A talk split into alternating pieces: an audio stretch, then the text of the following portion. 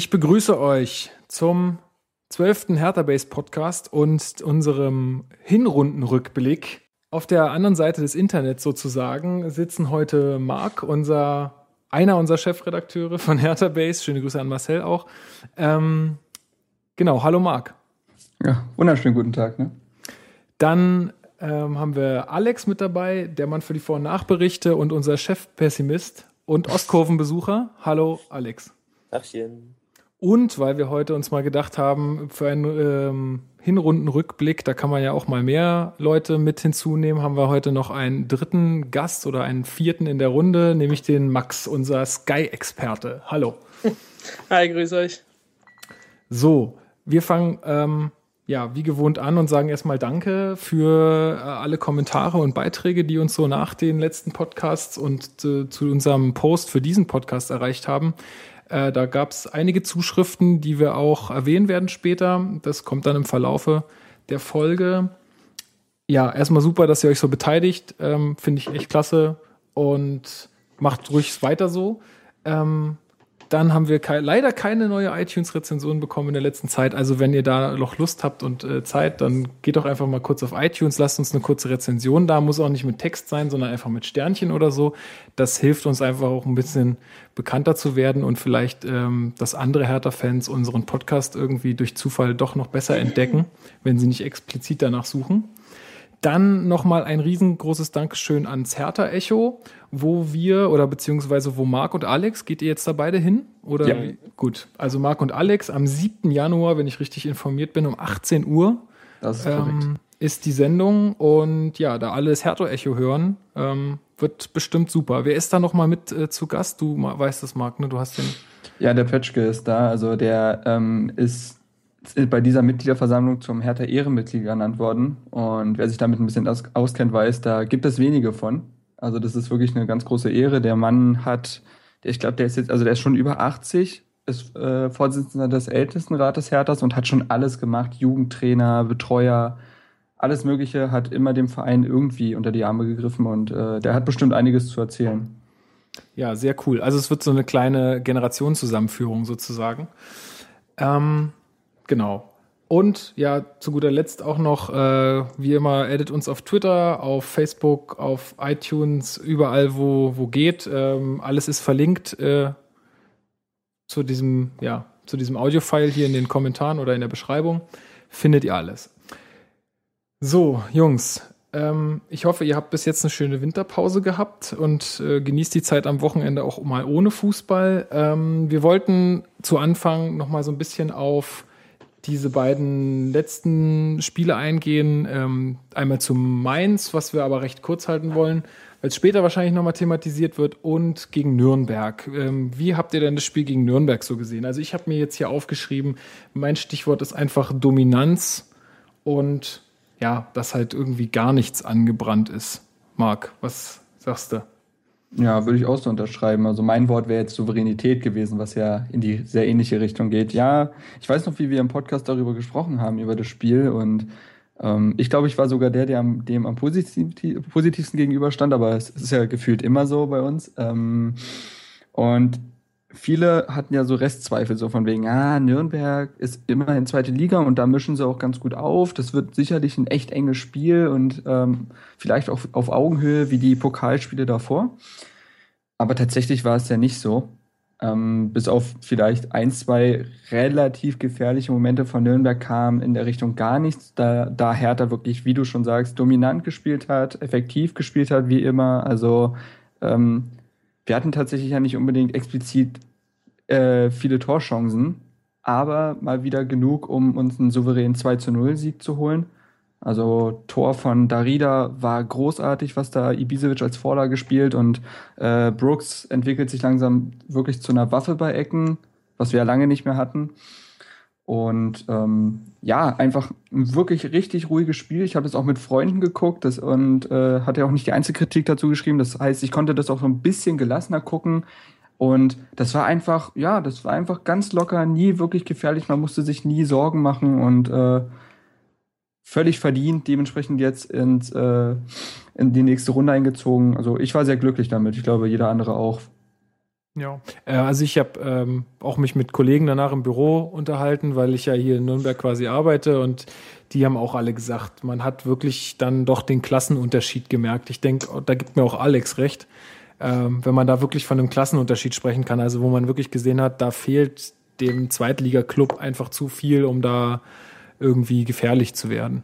Mhm, klar, aber obwohl wir ja äh, gerade so gut dastehen in der Bundesliga, hätte man ja wenn man Herthas Pokalhistorie kennt, nicht unbedingt äh, das erwarten können. Also ich war auch im ja, Vorfeld des Spiels, äh, wen, wen wird überraschen, nicht besonders positiv gestimmt. Ähm, und weil ich dachte einfach, wir, wir spielen so eine überragende Hinrunde und die kann nicht ohne Manko zu Ende gehen. Und dass wir dann trotzdem im Pokal auch so souverän und dominant, wie ihr es ja richtig beschrieben habt, auftreten, das muss man schon lobend anerkennen, ja. Also wir haben Nürnberg so gespielt, wie man es als Spitzenteam der ersten Liga gegen den Zweitligisten tun muss. Ja. Gibt es da noch mehr zu sagen, Max? Hast, ist dir noch irgendwas, brennt dir noch irgendwas auf der Seele, was, nee, was man also zu dem Spiel es, noch sagen kann? Es wurde, es wurde ja eigentlich alles gesagt. Es war von der Spielanlage her war es äh, viel weiter, ja, da war ein Klassenunterschied auf jeden Fall da. Die Tore sauber rausgespielt, ja, ein gutes, ein gutes Pferd springt nicht höher, als es muss. ja, die Zwei Euro bitte. ja. Wir müssen, sollten echt eine Kasse eröffnen, dadurch können wir vielleicht ein paar Serverkosten decken. Ja, ähm, ja, die einzige Sache, die mir noch aufgefallen ist, also weil ich war ja nun äh, auch vor Ort, ähm, Raphael Schäfer hat sich mal wieder, und ich weiß auch nicht warum, er hat sich mal wieder daneben benommen. Ja, also ich sag mal, wenn man so eine Historie mit den, mit den Hertha-Fans hat und gut, klar, wir haben dann auch ihn ordentlich provoziert, aber andererseits denke ich mir auch, ey, ich muss Profi genug sein, dass ich mir sage, auch als ein Raphael Schäfer, ihr leckt mich halt am Arsch. Ist mir doch egal, was ihr da jetzt schreit. Aber nee, ich glaube, das war kurz bevor äh, dieses Eckballtor zustande kam, hat er sich auch wieder zum Block gedreht und hat irgendwie so komisch, weil er den Ball einmal gehalten hat, äh, hat er sich wieder zu, zur Kurve gedreht und hat wieder einen Affen gemacht. Also ganz ehrlich, wenn Raphael Schäfer das hier hört, verkneift ihr sowas einfach. Musste einfach nicht machen. Das ist Quatsch. Ähm, Der hört das bestimmt. Dann, hat er an Postwenden die richtige Antwort von uns bekommen mit dem Gegentor. Ja, absolut. Hat Zumal man beide äh, Tore halten kann, mein Lieber, ne? Also. Ja, erstens ja. das und zumal das erste Mal, wo er diese Aktion gebracht hat, das war ja, wo wir im Abstiegskampf waren, bis kurz vor Schluss geführt haben und Nürnberg uns dann, dann auch diese beiden Dinge eingeschenkt hat. Da war es ja dann irgendwo, also da war er ja in der überlegenen Position, aber wenn ich 1-0 zurückliege, dann kann ja. ich es auch bleiben lassen. Also dann sollte ich lieber so klein mit Hut sein. Ja, der hat ein Ego-Problem, der Mann. Das ja. ist halt so das Ding. Naja, Pep, auf jeden Pep, Fall. Ja, Pep Guardiola, sorry. ja, Pep Guardiola hat letztes Jahr irgendwann auf einer Pressekonferenz mal was Richtung Dortmund gesagt, dass man besser auf die Tabelle schauen sollte. Und das könnte man auch Richtung Nürnberg anwenden. Einfach mal aufs Ergebnis schauen und dann. Ja, ich glaube, das war jetzt sich, gar nicht. Lernen sich solche Sachen alleine. War jetzt, glaube ich, echt wirklich eher so auf die Fans bezogen, aber und das hat ihn einfach wütend gemacht. Ich meine, das waren jetzt auch keine schönen Sachen, die wir dazu gerufen haben, aber wie gesagt, da muss man irgendwie als Profi drüber stehen können, finde ich. Ist ja auch wurscht. Auf jeden Fall kam ich dann nach Hause und habe mir noch die Auslosung angeguckt und bin mal wieder vor Freude äh, fast ausgerastet. Ähm, denn wie heißt dieser Typ, der da, der von der DFL oder von, von vom DFB, wer ist das eigentlich? Dieser, der war auch beim oh, letzten Mal schon dabei. Ist der Generalsekretär? Ja, kann schon sein. Irgendwie so ein komischer keine Ahnung, typ. wie er heißt. Ja, ich habe auch keine Ahnung. Auf jeden Fall hat der auch wieder ein sehr, sehr gutes Los. Nicht nur, weil Heidenheim jetzt, sagen wir mal, eins der leichtesten Lose ist, gezogen, sondern weil es auch nicht weit weg von mir ist. Das heißt, ich werde wieder dabei sein. Hey, du hast mehr gefühlt, mehr Heimspiele von Hertha als wir. Ja, irgendwie kann man das fast so Einfach sehen. traurig. Naja, die ganzen, also viele Bundesliga-Vereine sind ja hier auch im Süden und da kann man schon dann hinfahren. Also das ist nicht so weit weg. Nürnberg liegt auch, liegt auch ganz gut. Ja, was sagt ihr denn zum äh, Los Heidenheim fürs, äh, für den Pokal. Immer, äh, Max, jetzt fängst du mal an. Also, ich habe mich genauso gefreut wie du dich, schätze ich. Ich werde auch dabei sein.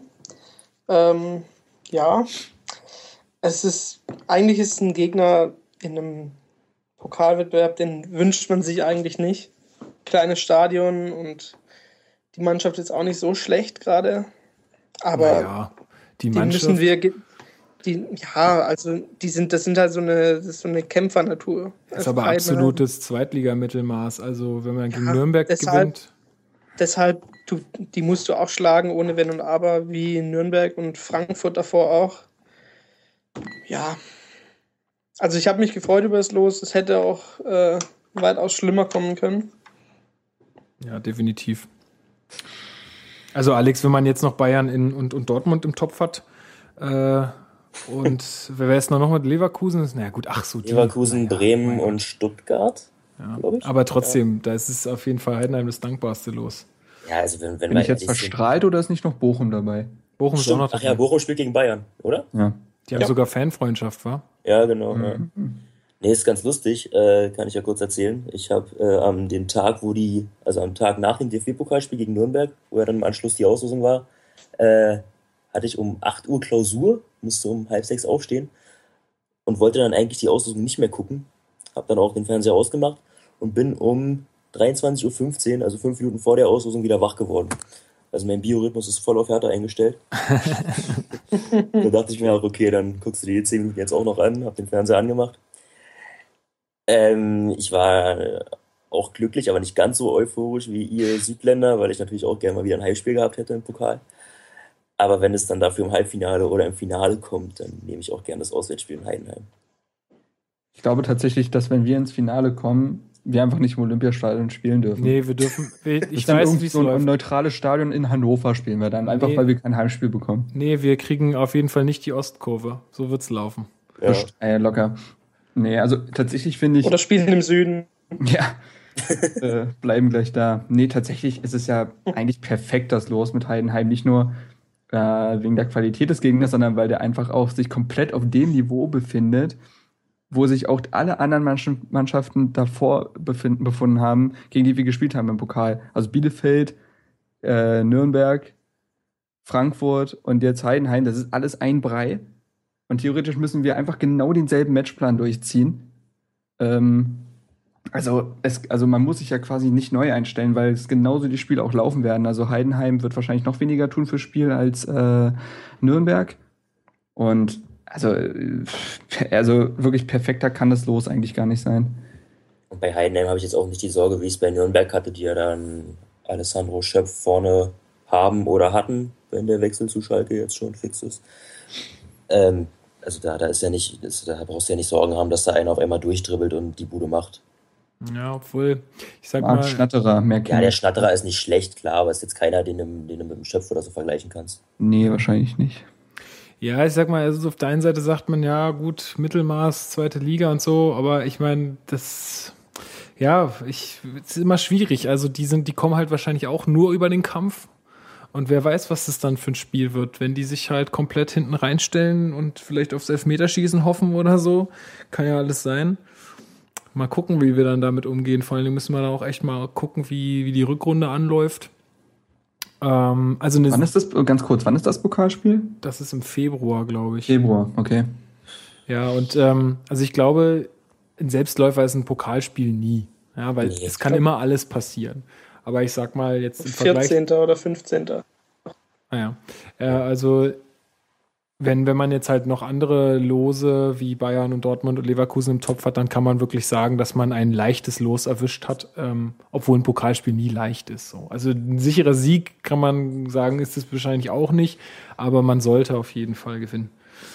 Das, Leverkusen spielt gegen Bremen, ne? War das Hm, so? Ich weiß nicht, wie die Konstellationen da sind. Ich meine, ja, ich glaube Dortmund, Stuttgart, Leverkusen, Bremen. Also Bremen wäre, denke ich mal, im Halbfinale echt noch das Machbarste. Ja, Oder Stuttgart. Leverkusen. Ja, aber ich, ja gut, ob Stuttgart jetzt gegen Dortmund weiterkommt, Wie, wir- wie wir schon gesagt haben, kein Spiel ist ein Selbstläufer. ja, stimmt. Gut, aber dass Bayern jetzt gegen Darmstadt gewinnt, das. Gut, aber wie haben die in der Liga gespielt? Die haben doch auch. nicht- 3-0. Ah, ja, okay, Ja. doch. Haben sie doch auch hoch verloren. 10. Februar ist der Stichtag. Alles klar. Gut. Ja, also wie gesagt, schade, dass es kein Heimspiel wird, aber ich sag mal, lieber Heidenheim als ein Heimspiel gegen Dortmund oder Bayern. Ja. Das auf jeden Fall. Finanziell sicherlich nicht so lukrativ. Dennoch äh, wollen wir ja eine Runde weiter. Ja. Ja, gut. Äh, sonst noch irgendwas zum Pokal los? Irgendwas, was euch einfällt? Also wir haben auch einen kleinen Artikel oder einen kleinen, äh, ja, so einen kleinen Artikel gemacht über Heidenheim. Den werden wir auch einfach verlinken. Ähm, da haben wir ein bisschen was zusammengeschrieben äh, über den Verein, weil ja jetzt wahrscheinlich nicht alle sich so wahnsinnig gut auskennen mit Heidenheim. Da könnt ihr einfach nochmal reingucken und dann seid ihr auch voll im Bilde. Ich überlege gerade, es gibt keine Ex-Hertaner bei Heidenheim, oder? Ich, ich habe mal drüber nachgedacht, gibt da glaube ich echt keinen. So außer Schnatterer muss ich sagen, fällt mir gerade gar keiner ein bei Heiden. Ja, das ist tatsächlich so, ja. Äh, nö. Nö, mir fällt nichts mehr ein. Das glaube ich, habe ich gesagt. Also ich glaube, der spielt dann nicht der, wie heißt der, Ronny Philipp oder so? Und den der ist kenn ich echt noch. Augsburger. Ja, genau. Das, das ist ganz witzig, weil ich habe mit einer studiert und musste mal eine Gruppenarbeit mit der machen und ähm, das war die Freundin von dem. Okay. Und da war ich mit dem, also den haben wir dann auch irgendwie mal abends mal getroffen und so und da war er gerade verletzt. Aber das war ganz witzig, weil ich wusste gar nicht, dass der irgendwie Spieler ist. Der hat auch gedacht so, also ich habe das erst danach rausgefunden. Das war irgendwie sehr seltsam. Lustig ist, die haben einen Torhüter, der heißt Sven Ulrich. Fast Sven Ulrich, ja. Ah. Sonst, äh, nee, da ist kein einziger dabei, glaube ich. Naja, Gut. Ja, mein nächster Punkt auf der Liste ähm, wäre dann schon so ein bisschen die Transferphase oder was jetzt gerade so in der Transferphase abgeht. Da sollte uns doch mal der Max bitte auf den neuesten Stand bringen, was jetzt beim Sinan Kurt in diesem Moment zumindest. Also wir haben jetzt heute den 6. ja. Januar und es ist 16.29 Uhr. Wie ist der aktuelle Stand? Also so wie man es über Twitter und Co. liest, ähm, war er heute in Berlin beim Medizincheck, hat ähm, noch Leistungsdiagnostik gemacht, was auch immer das heißen möchte. Ähm, war schon bei der Mannschaft. Also ich kann nur das weitergeben, was ich auf Twitter gelesen habe. Von Bild und ähnlichen äh, Quellen. Ja, morgen, also am 7. soll dann die Unterschrift folgen und das erste Training mit ihm stattfinden. Genau, also es war ja eigentlich als Leihgeschäft angedacht, ne? Also, dass man irgendwie ein Leihgeschäft mit Kaufoptionen irgendwie raushandelt. Letztendlich, aus welchen Gründen auch immer, ist es jetzt zu einem Kauf äh, aufgestiegen. Ähm, was man so hört, soll es ja unter einer Million liegen, der Verkaufspreis. Ähm, und ähm, Bayern hat wohl eine Rückkaufoption, die sich so um die 8 Millionen dreht wohl. Ähm, und der Vertrag geht, glaube ich, bis 2019. Marc, ähm, du hast äh, auch einen kleinen Artikel geschrieben, der ist heute veröffentlicht worden über den Sinan Kurt. Ähm, was glaubst du, wie er Hertha denn helfen kann? Also, oder aus, aus welchen Gründen hat Hertha jetzt diesen Schritt gemacht, dass sie ihn jetzt auch fest verpflichtet haben? Mm, Ja, also positionell kann man sagen, dass er Hertha hilft, weil er ein kompletter Offensiv-Allrounder ist. Also zentral oder äh, auf den Außen gleichwertig einsetzbar. Und man muss ja sagen, dass bei Hertha momentan sich da durchaus äh, Umstrukturierungen äh, äußern bzw. andeuten. Ähm, Benatira und Behrens sollen quasi aussortiert sein. Stocker befindet sich im Formtief. Ähm, Haraguchi macht seine Sache zwar gut, ist zum Stammspieler gereift, aber ist nicht effektiv. Also hat erst ein Tor und eine Vorlage in dieser Saison, was äh, ich bewundernswert finde irgendwie. Also hätte ich nicht gedacht, dass es doch so wenig ist. Und auch Mitchell Weiser überzeugt als offensiver Außenspieler nicht so wie als äh, defensiver. Und deswegen ist Sinan Kurt an sich schon äh, rein positionell gesehen kluger Transfer. Ähm, warum das jetzt in Kauf geworden ist, ähm, ich weiß natürlich nicht, äh, inwieweit da die Verhandlungen waren, ob das eigentlich von Anfang an im Raum stand und die Medien nur Laie, äh, sich eine Laie vorgestellt haben, denn von den beiden Seiten wurde ja nichts gesagt. Kann also sein, es war von Anfang an so. Der Kauf könnte deswegen so sein, weil man sagt, äh, man möchte den Jungen halt eher langfristig entwickeln. Und so ein Leih, so ein Status als Leihspieler würde ihn vielleicht irgendwie dazu, irgendwie dazu führen, dass er, dass beide Seiten sich nicht komplett darauf einlassen. So ist Sinan Kurt jetzt ein Spieler von Hertha BSC, ganz offiziell. Vielleicht ist das irgendwie ein Hintergrund. Ich kann es nicht ganz genau sagen. Ähm, Rückkaufoptionen sehe ich so gemischt. Also äh, klar, es ist super, wenn du so ein Talent wie Sinan Kurt verpflichten kannst, vor allen Dingen für die Summe von unter einer Million, weil es auch kaum Risiko darstellt. Andererseits muss man sagen, äh, sagen wir jetzt mal, der entwickelt sich unglaublich gut und die Anlagen hat er, dann sind 8 Millionen im heutigen Fußball einfach keine große Menge mehr. Auch wenn sie für Hertha viel wären, könnte man sich vorstellen, dass man Kurt dann doch für mehr verkaufen könnte, beziehungsweise auch Kurt behalten will, aber die Rückkaufoption dann gezogen wird und man gar nicht anders kann. So, ähm, das zu den beiden Punkten. Ne? Ähm, soll ich jetzt noch was also zu Kurt wollt, an sich sagen? Oder? Ich wollte gerade noch mal dir beipflichten und sagen, ich meine, man hat ja an, auch an Augsburg Baba und so gesehen, für welche Summen Spieler heute verkaufen, genau. verkauft werden können, wenn sie sich gut entwickeln. Und ich sag mal, wenn Bayern uns den dann für acht Millionen wieder äh, wegnehmen kann und wir den aber an Manchester City oder an was auch immer für einen riesen ähm, Verein dann für 25 bis 30 Millionen hätten verkaufen können, das ist natürlich dann doch äh, ja nochmal ein Unterschied, was äh, das Finanzielle angeht. Also, ja, genau. aber genau. ich denke, der Kauf wäre dann nicht zustande gekommen, wenn die sich diese Optionen nicht hätten sichern dürfen, denke ich mal. Genau, das vermute ich halt auch. Deswegen weiß ich halt noch nicht, ob überhaupt jemals was wirklich an dieser Leihe dran war oder ob das nur quasi gemutmaßt wurde. Also, mhm. also es wurde ja nie irgendwas von beiden Seiten über den Stand der Verhandlungen herausgegeben. Also vielleicht war das eigentlich immer schon der Gegenstand des, äh, des Handels. Ja. Max, du wolltest noch irgendwas sagen? Ja, also ich, ich wollte eigentlich nur einwerfen, dass wir über Sinan Kurt reden, ein junger Kerl, der jetzt äh, wirklich noch ganz wenig Bundesliga-Erfahrung hat. Und dann schon zu mutmaßen, für wie viele Millionen man ihn verkaufen könnte. Ja, klar. Ist, ist schon ja, richtig, hast recht. Also ich finde ich find die Rückkaufoption finde ich für 8 Millionen finde ich überragend, wenn ich ehrlich bin, weil 8 Millionen sind für uns eine Menge Geld und falls die Bayern ihn zurücknehmen, was man ja auch nicht weiß, sie haben ja die Option, ähm, wären es immer noch 7 Millionen plus.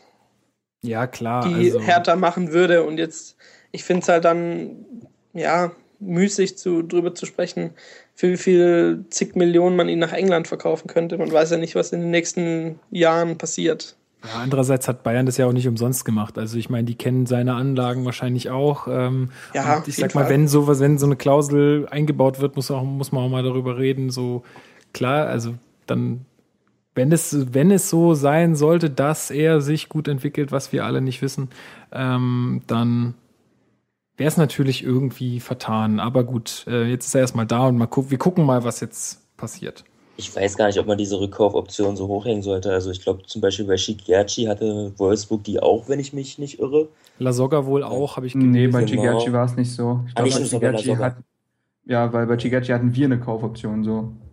Ah, genau, stimmt. Mit der Laie verbunden. Ja, das war nur bei La Soga so, genau. Genau, ja, man, man müsste mal gucken. Also Kurt müsste sich ja dann in den dreieinhalb Jahren, haben wir ihn jetzt, glaube ich, ja so enorm äh, stark und schnell entwickeln, dass er dann einen Douglas Costa, sagen wir mal, irgendwie auf die Bank verdrängt. Oder mhm. dass zumindest dieses, dieses Potenzial in ihm gesehen wird. Und ich halte es gar nicht für so wahrscheinlich. Und wenn doch, dann sind es, und da bin ich bei Max immer noch 8 Millionen, die für einen dann 21, 22-Jährigen für Hertha schon äh, nicht schlecht sind. Ja. Ja, also wie gesagt, ist glaube ich sich darüber zu reden. Ich glaube, beide Seiten haben hier recht. Ähm, ja, Sinan Kurt an sich ist ja auch ein Spieler, der wie gesagt, die Anlagen absolut hat. Also damals, man kennt das ja so, es gibt immer so Jugendspieler, die spielen in den Auswahlen und in den Jugendmannschaften, von denen hat man immer irgendwas gehört, auch wenn man nicht ganz genau einschätzen kann, wie gut sie sind. Also man hat auch schon lange was von Götze und äh, jetzt zum Beispiel vom Dortmunder Passlack hört man auch ständig wieder den Namen, aber man kann den nicht einordnen. Und Sinan Koth war halt auch immer so ein Spieler, äh, der bei Gladbach alles überragt hat und dann vielleicht einfach wie so viele andere Spieler wie Podolski, Schlaudraff und Co. einfach zu viel wollte, beziehungsweise von dem Angebot eines Rekordmeisters einfach zu beeindruckt war, als dass er das nicht hätte annehmen können. Und äh, ich denke mal, für ihn ist es jetzt sehr, sehr gut, quasi zwei Schritte zurück zu machen. Weil bei Bayern hätte er keine Zukunft gesehen. Zudem wurde er ja aussortiert, also aus beiden Mannschaften, erste und zweite Mannschaft. Und ich glaube, das wird ihm schon richtig gut tun. Und mit Paul Dardai haben wir eigentlich den perfekten Trainer dafür, der jetzt schon andere junge Spieler, bestes Beispiel ist nun mal Mitchell Weiser, weil da die Parallelen halt sehr stark sind, äh, einfach wirklich äh, die geschnappt hat, den Kopf gewaschen hat und einfach zu wirklich richtig guten, soliden und teilweise auch Stammspielern gemacht wurden.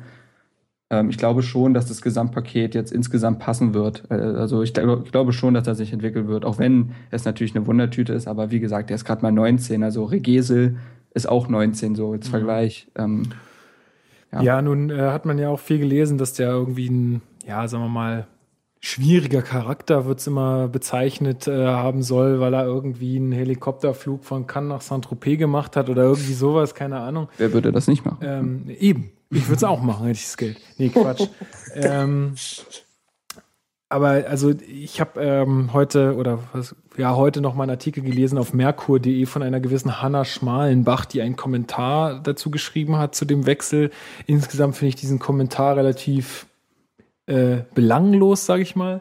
Sie hat einfach noch mal darüber geschrieben, dass ähm, ja der Sinan Kurt irgendwie ja so ein, so ein abgehobener Typ wäre und dass ähm, Berlin jetzt als hippe Stadt irgendwie total super für ihn wäre und es hat sich so ein bisschen nach Mimimi angehört irgendwie, wa warum auch immer. Ähm, ja, sie hat es auch so ein bisschen mit Mitchell Weiser verglichen, der wohl gefragt wurde, nachdem er in Kaiserslautern war und wieder zurück in München war, naja, warum hat es in Kaiserslautern nicht so geklappt oder warum freuen sie sich jetzt wieder in München zu sein? Da hat er wohl gesagt, ja, der Lifestyle ist hier einfach besser.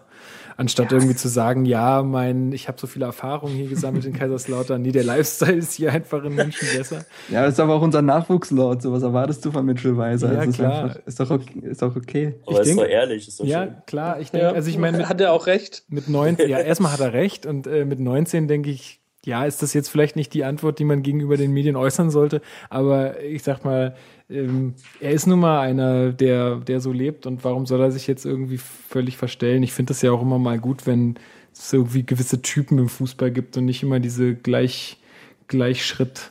Äh, Leute, die alle nichts mehr sagen und nichts mehr sind irgendwie. Aber ich denke auch, dass der Sinan sich bestimmt mal mit dem Mitchell in Kontakt gesetzt hat, in Kontakt gesetzt hat und mal nachgefragt hat, so wie ist es denn eigentlich und so. Und der ähm, Lifestyle ist doch super hier. Ja, ey, es gibt jetzt eine, eine Kabine oder einen Chillout-Raum mit DJ-Pult von Mitchell Weiser. Was willst du mehr? Also, da kann es auch nur erfolgreich sein, wenn der am Pult seine Disc mischt. Nee, aber auch so der Punkt, da hatte ich ja, bin ich ja auch auf mein, in meinem Artikel drauf eingegangen. Ist Sinan Kurt überhaupt ein schwieriger Charakter? Das habe ich nämlich auch, äh, finde ich eben nicht. Der Junge ist 19 Jahre alt und auf den ist in jungen Jahren schon so viel mediale Präsenz eingeprasselt. Ähm, der, ich meine, wie will man sich denn verhalten, wenn man die ganze Zeit in Gladbach Marco genannt wurde als Spitzname? Ja, weil man, äh, weil alle in ihm den nächsten Marco Reus sehen. Das ist zum einen Druck, aber zum anderen beflügelt es einen, ist einfach so.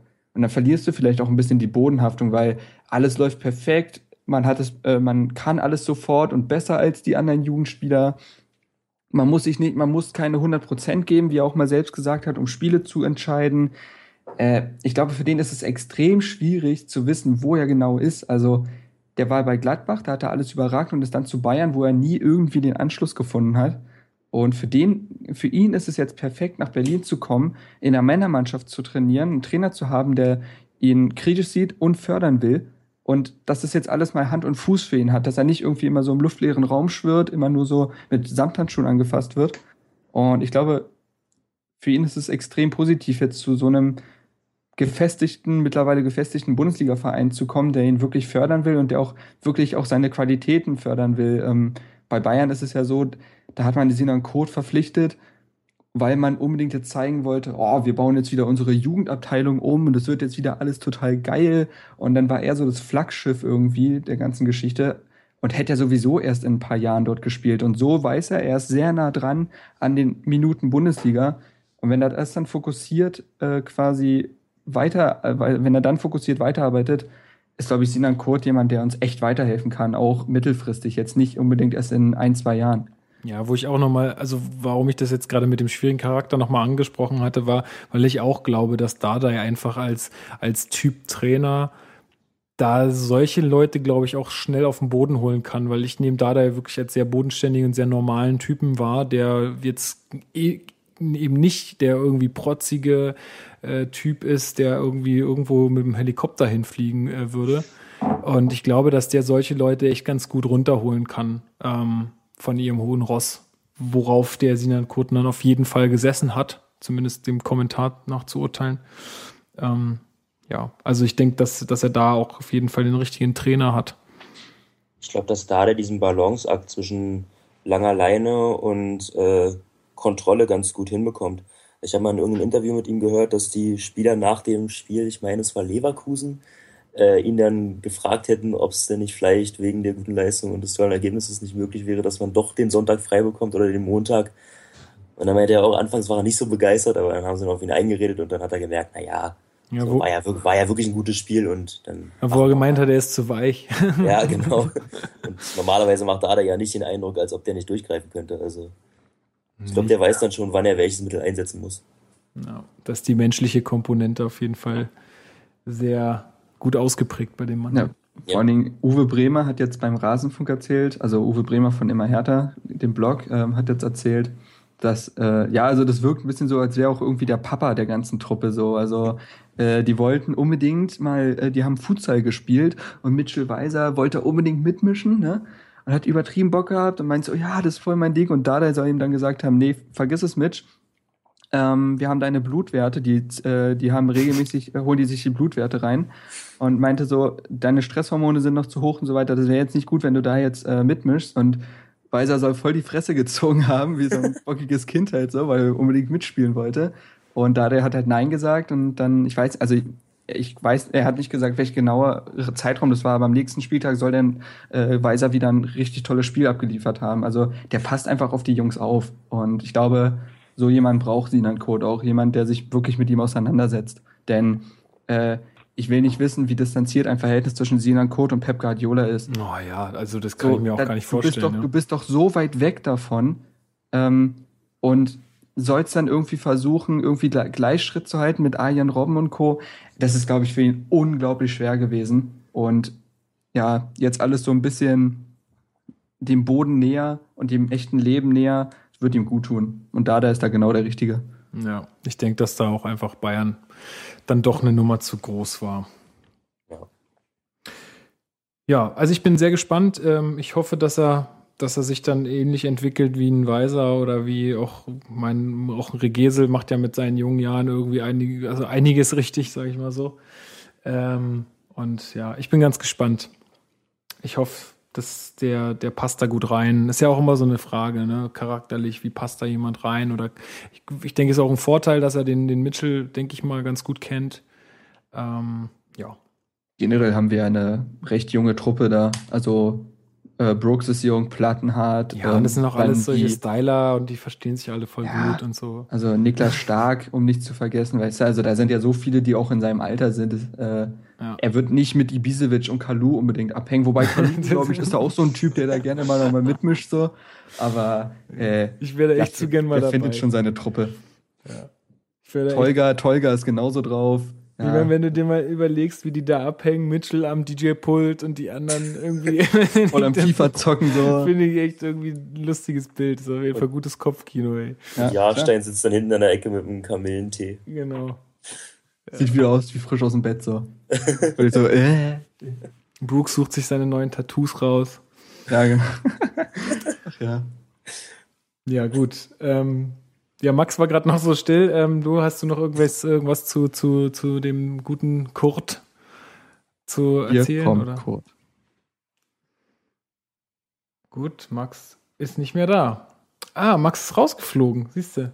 Ich sag doch, achtet auf Aber- eine gute Internetleitung. Warte mal, ich guck mal, dass ich ihn wieder hinzufüge. so, währenddessen ich das tue, ähm, ja, können wir auch mal noch mal auf die anderen ähm, ja, möglichen Transfers eingehen. Ähm, ich habe hier stehen Enes Benatira, Behrens und Ronny. Enes ist im Gespräch, dass der auch irgendwie weggehen soll, hat zumindest von Hertha gesagt bekommen, dass er keine Perspektive mehr wirklich hat äh, bei Hertha, sofern ich das gesehen habe Mhm. äh, gelesen habe. Dann ähm, Behrens äh, ist unglücklich, weil er nicht spielt. Was ich auch verstehen kann. Ich mag den Kerl eigentlich, aber er scheint irgendwie unter Dada jetzt nicht so ähm, zum Zuge zu kommen. Und Ronny habe ich gelesen, dass der irgendwie anscheinend äh, zum TSV 1860 München irgendwie ausgeliehen werden soll. Oder dass es zumindest mal im Gespräch war. Das war So. im Sommer im Gespräch, also das. Ah, ist schon älter oder was? Also Ja, ich, ich, ja, ja. ähm, ich dachte, das wäre jetzt irgendwie für die Transferphase. Nee, also damals war es halt so, dass 1860 ihn wohl leihen wollte, aber damals hat man halt Leihangebote abgeschlagen und jetzt stünde man dem offen gegenüber. Deswegen wurde 1860 in dem Zusammenhang genannt. Okay. Gut, naja, da werden wir mal sehen. Aber ich meine, wäre nicht so verkehrt. Ähm, ja, wa wa was habt ihr ähm, zu Ennis zu sagen? Also ich sag mal, Berliner Junge hin oder her, ich, äh, sympathischer Kerl hin oder her, der hat auch gute Momente gehabt, aber ich sag mal so, wenn jemand so oft verletzt ist und so, so eine Leidensgeschichte hinter sich hat, ich meine, man, das klingt jetzt blöd, aber man ist ja auch nicht die Wohlfahrt. Ähm, und dass Hertha da sagt, du, mit dir planen wir jetzt nicht mehr wirklich, finde ich jetzt persönlich eigentlich recht ähm, nachvollziehbar. Wie siehst du das, Alex? Mm, Ja, einerseits ja, wobei ich die Herangehensweise bisschen zwiespältig sehe, so von, von wegen, ähm, ja, wenn er keine Leistung bringt, dann halt weg mit dem, weil so diese Identifikation im Verein doch in einem gewissen Grad wichtig ist. Ähm, aber was ich als entscheidenden Punkt sehe, ist, dass er sich ja wirklich dieses, ähm, dass er sich selbst zu verschulden hat, dass er, dass er nicht mehr zum Einsatz kam. Weil als diese Verletzung bei ihm im Februar, meine ich, dann auskuriert war, äh, er wieder einsatzbereit war, aber ähm, noch keine Spielpraxis hatte, hat Dade ihn ja inständig gebeten, nicht äh, zur Länderspielreise mit Tunesien zu reisen. Und es waren ja auch keine wichtigen Qualifikationsspiele oder ähnliches. Es war, glaube ich, ein Testspiel gegen China. Mhm. Und dann ist er trotzdem mitgereist und hat sich, ja, wie für Benatira halt üblich, äh, in dem Spiel dann verletzt. Das ist natürlich dann sehr unglücklich. Also, Dade war ja dann auch sichtlich angefressen und hat ja dann noch im Interview gesagt, dass Benatira ihm die nächsten äh, paar Tage lieber nicht über den Weg laufen sollte. Ja, also es, es lässt sich ja nichts mehr dran rütteln. Es steht fest, dass der Vertrag nicht verlängert wird. Der läuft im Sommer aus. So, wir könnten jetzt nochmal, weiß ich nicht, vielleicht 500.000 Ablöse kassieren, würde ich jetzt mal so mutmaßen. Plus ein Jahr, halbes Jahresgehalt sparen. Ja, ja, genau, plus das. Er ist jetzt ganz heiß bei Hannover im Gespräch. Es würde, glaube ich, auch für beide Seiten Sinn machen, weil Hannover in der Offensive nicht so glorreich bestückt ist, wie man ja auch in der Hinrunde gesehen hat. Ähm, und er bei Hertha einfach nicht mehr zum Einsatz kommen würde. So, also von daher macht es schon Sinn. Aber schade ist es halt dennoch, weil Ja. das, das war halt wie, wie, so, wie so ein Stück nach Hause kommen, als er dann 2011 in der Saison unter Oha, was ist denn da los? Max? Bist du in der U-Bahn? Ich bin wieder da, ich bin wieder da. Oh je, oh je. Ei. Wo, wo bist du denn hier unterwegs? Ich bin zu Hause, aber mein WLAN ist gerade bündig abgeschmiert. Okay, jetzt ist wieder besser. Jetzt Oh. ist wieder wunderschön. Du hast uns gerade wieder die Ohren voll gerauscht. Aber Okay. äh, ja, Jetzt wir hoffen, gut. alle an den Geräten sind noch da. Nicht, dass die jetzt alle gestorben sind. Ja, wir sind Ja. gerade. Macht, macht nichts. Wir sind gerade bei ähm, Enes Benatira. Nur, dass du jetzt auch wieder Bescheid Okay. weißt. Ist klar. Genau. Ähm, das, das war so ein bisschen wie, wie bei, wie bei Cesc Fabregas damals die Geschichte. So, der kam dann halt. Versuchst du gerade Enes Benatira und Fabregas zu Ich vergleichen? möchte, ich möchte eine Analogie herstellen von Ich, der ich Geschichte. will nur, ich will es nur zum Protokoll geben. Ähm, also er kam ja, er war ja bei uns in der Jugend für drei Jahre, also hat ja auch TB und so weiter durchlaufen, ist ja in Reinickendorf aufgewachsen und äh, hat dann über Hamburg und Duisburg die ersten Schritte als Profi gemacht und kam ja dann 2010 wieder zurück. Und es hätte halt alles wunderbar funktionieren können. So, jetzt kann er endlich bei seinem Herzensverein, den er ja von klein auf liebt, Bundesliga spielen. Dann weiß ich noch, das erste Spiel von Anfang an war gegen Köln. Da hat er die Sterne vom Himmel gespielt. Das war Wahnsinn. Er hat zwei wunderschöne Tore von der Soga vorbereitet. Ja, und Aber jetzt, dann kam, sagst, ja, jetzt habe ich es auch im Kopf. Ja, da ist er dann auf der linken Seite, Mhm. First Touch, dann irgendwie Ja. an der linken Seite entlang gedribbelt und Ball rein. Wunderbar anzusehen. Und man dachte echt, du hast jetzt da mit Ebert und, Benes, äh, und, und Benatira so diese Berliner Flanke quasi auf den Außen. Das wäre das wär wunderbar gewesen, ja. Und dann kamen wieder Verletzungen dazwischen und dann eben auch der Punkt, dass Benatira in der einen Minute einen genialen Moment hat und in der nächsten Minute den Ball irgendwie in Richtung Funkturm schießt, was so keiner verstehen konnte. Ja, naja. Sehe ich ähnlich. Dann, dann, dann hat er uns ja fast noch vor dem Abstieg gerettet mit den zwei Dingern gegen Hoffenheim und auch im Rückspiel gegen Düsseldorf hat er ja getroffen.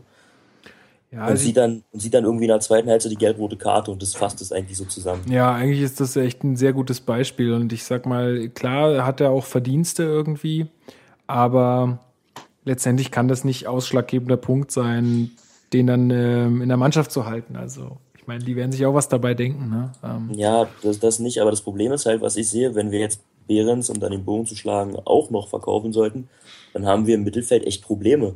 Weil wir können nicht davon ausgehen, dass Sinan Kurt gleich auf Anhieb funktioniert. So, der hat irgendwie 40 Bundesliga-Minuten und das auch nur, weil Guardiola, äh, wenn die Meisterschaft entschieden ist, die halbe A-Jugend reinschickt.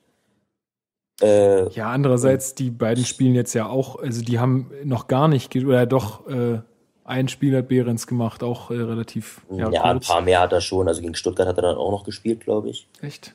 Ich ja, dachte, doch. Ach so, nach, nach seiner gelb-roten Karte noch, mhm. ne? Doch, okay. gegen Stuttgart hat er gespielt. Ja, ja, es ist klar, es ist nicht viel. Aber die also, beiden haben jetzt ja nicht irgendwie einen Ausschlag gemacht. Also wenn die jetzt fehlen, das wäre jetzt ja nicht anders gewesen.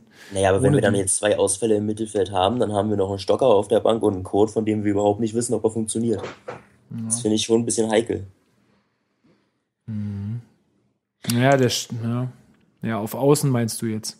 Genau, ja. Mhm. Ja, deswegen ist ja der Wechsel von Kurt auch relativ perspektivisch. Ne? Also ja. ähm, ich denke, das wird schon so eine Antwort, vorgezogene Antwort auf eine dementsprechende Abgabe dann sein. Denke ich auch, aber ich würde nicht beide verkaufen. Nee, ich auch nicht. Also ich würde ja auch Behrens, ganz ehrlich, ich weiß nicht, ich habe den, ich weiß ja nicht, was da intern abläuft oder so, aber ich habe irgendwie Bock auf den. Also ich fand den immer sehr sympathisch und auch jetzt, bevor er dann irgendwie sich da diese Gelb-Rote abgeholt hat, auch noch in der Vorsaison, einen der aktivsten Typen in der Mannschaft, der immer irgendwie Wirbel gemacht hat. Ja. Ähm, für mich persönlich eigentlich ein super Typ. Ich weiß nicht, was da jetzt äh, momentan schief läuft. Ja, muss ich auch sagen. Also während Stocker ja der Spieler der Rückrunde war letzte Saison, war Behrens eindeutig der Spieler der Hinrunde. Also äh, während spielerisch quasi nichts geklappt hat, hat der ja, also was der an Dribblings abgezogen hat, wie der Spieler stehen gelassen hat, aber mit einer Sahnetechnik, das hast du sonst nur theoretisch von Benatira teilweise gesehen. Bloß, dass bei Behrens dann nicht der Fall war, dass er den halt zum Funkturm geschossen hat, sondern irgendwas Sinnvolles damit veranstaltet hat. Und sobald dann Dardai kam, hat Behrens das komplett verloren ich weiß nicht, also ich denke mal, Behrens hatte dann ein Problem damit, dass in der Rückrunde halt extrem defensiv gespielt wurde und Behrens liegt defensive Arbeit überhaupt nicht. Also das hat einfach da nicht geklappt in der Hinsicht. Aber jetzt auch, wo man dann wieder Fußball spielt, äh, hätte ich gedacht, dass Behrens halt wieder voll einsteigt. Und das tut er auch nicht. Ähm, vielleicht ist es einfach klassisch so, wie es immer, so, nehmen wir jetzt zum Beispiel Subotic bei Dortmund, da sagen auch alle Subotic ein genialer Verteidiger, aber Subotic und Tuchel, das funktioniert anscheinend nicht. Und dasselbe können wir vielleicht bei Behrens Dardai anwenden. Da kannst du vielleicht auch nicht die total, total rationalen Gründe anwenden, aber vielleicht passt Behrens als Spielertyp einfach nicht in das System von Dardai. Mhm. So. Ähm, ich, also ich habe tatsächlich keinen expliziten, expliziten Negativmoment in dieser Saison, aber wenn mir halt was auffällt, sind das halt die Einwechslungen. Und äh, da äh, also das wäre so die, der größte Negativpunkt für mich in dieser Saison, aber da kommen wir ja noch dazu, um das jetzt nicht zu auszuführen. Und da frage ich mich dann halt immer, wo bleibt ein Behrens, wenn ein, ben, äh, wenn ein Vandenberg eingewechselt wird? So. Selbst dann müsste doch eigentlich die Qualität Behrens ausreichen. Aber gut. Äh, das Ding ist, Penatira wollen wir abgeben und Behrens will gehen. Er hat ja jetzt öfter schon gesagt, dass er äh, wenn ein Angebot kommt, er sich damit eindeutig auseinandersetzen wird und er nicht mehr glücklich ist, weil er nicht gebraucht wird und er mit 28 Jahren unbedingt spielen will, weil er in seinem besten Alter ist. Ähm, das kann also sein, dass wir beide Spieler auch aus verschiedenen Gründen einfach abgeben werden. Ähm, ob gewollt oder nicht gewollt.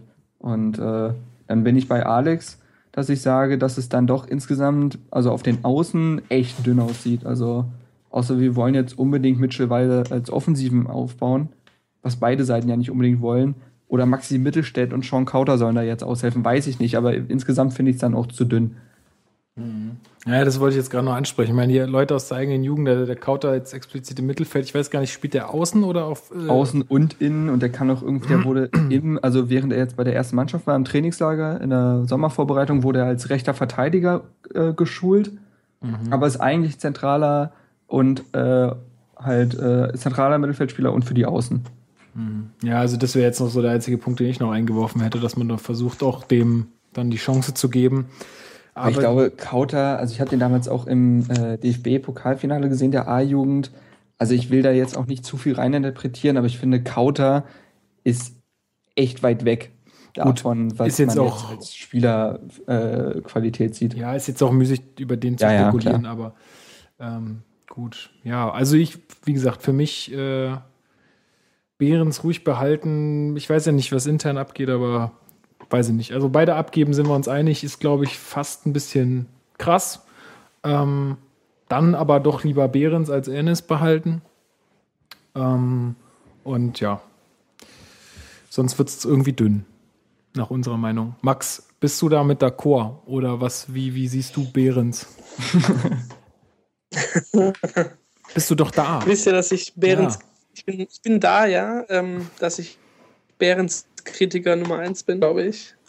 Ähm, ja, aber jetzt mal abgesehen davon, was ich von den Spielern halt, halte, denke ich, dass wenn wir beide abgeben, wäre es wirklich zu viel. Ähm, dann Behrens behalten und Ennis abgeben. Mhm, okay.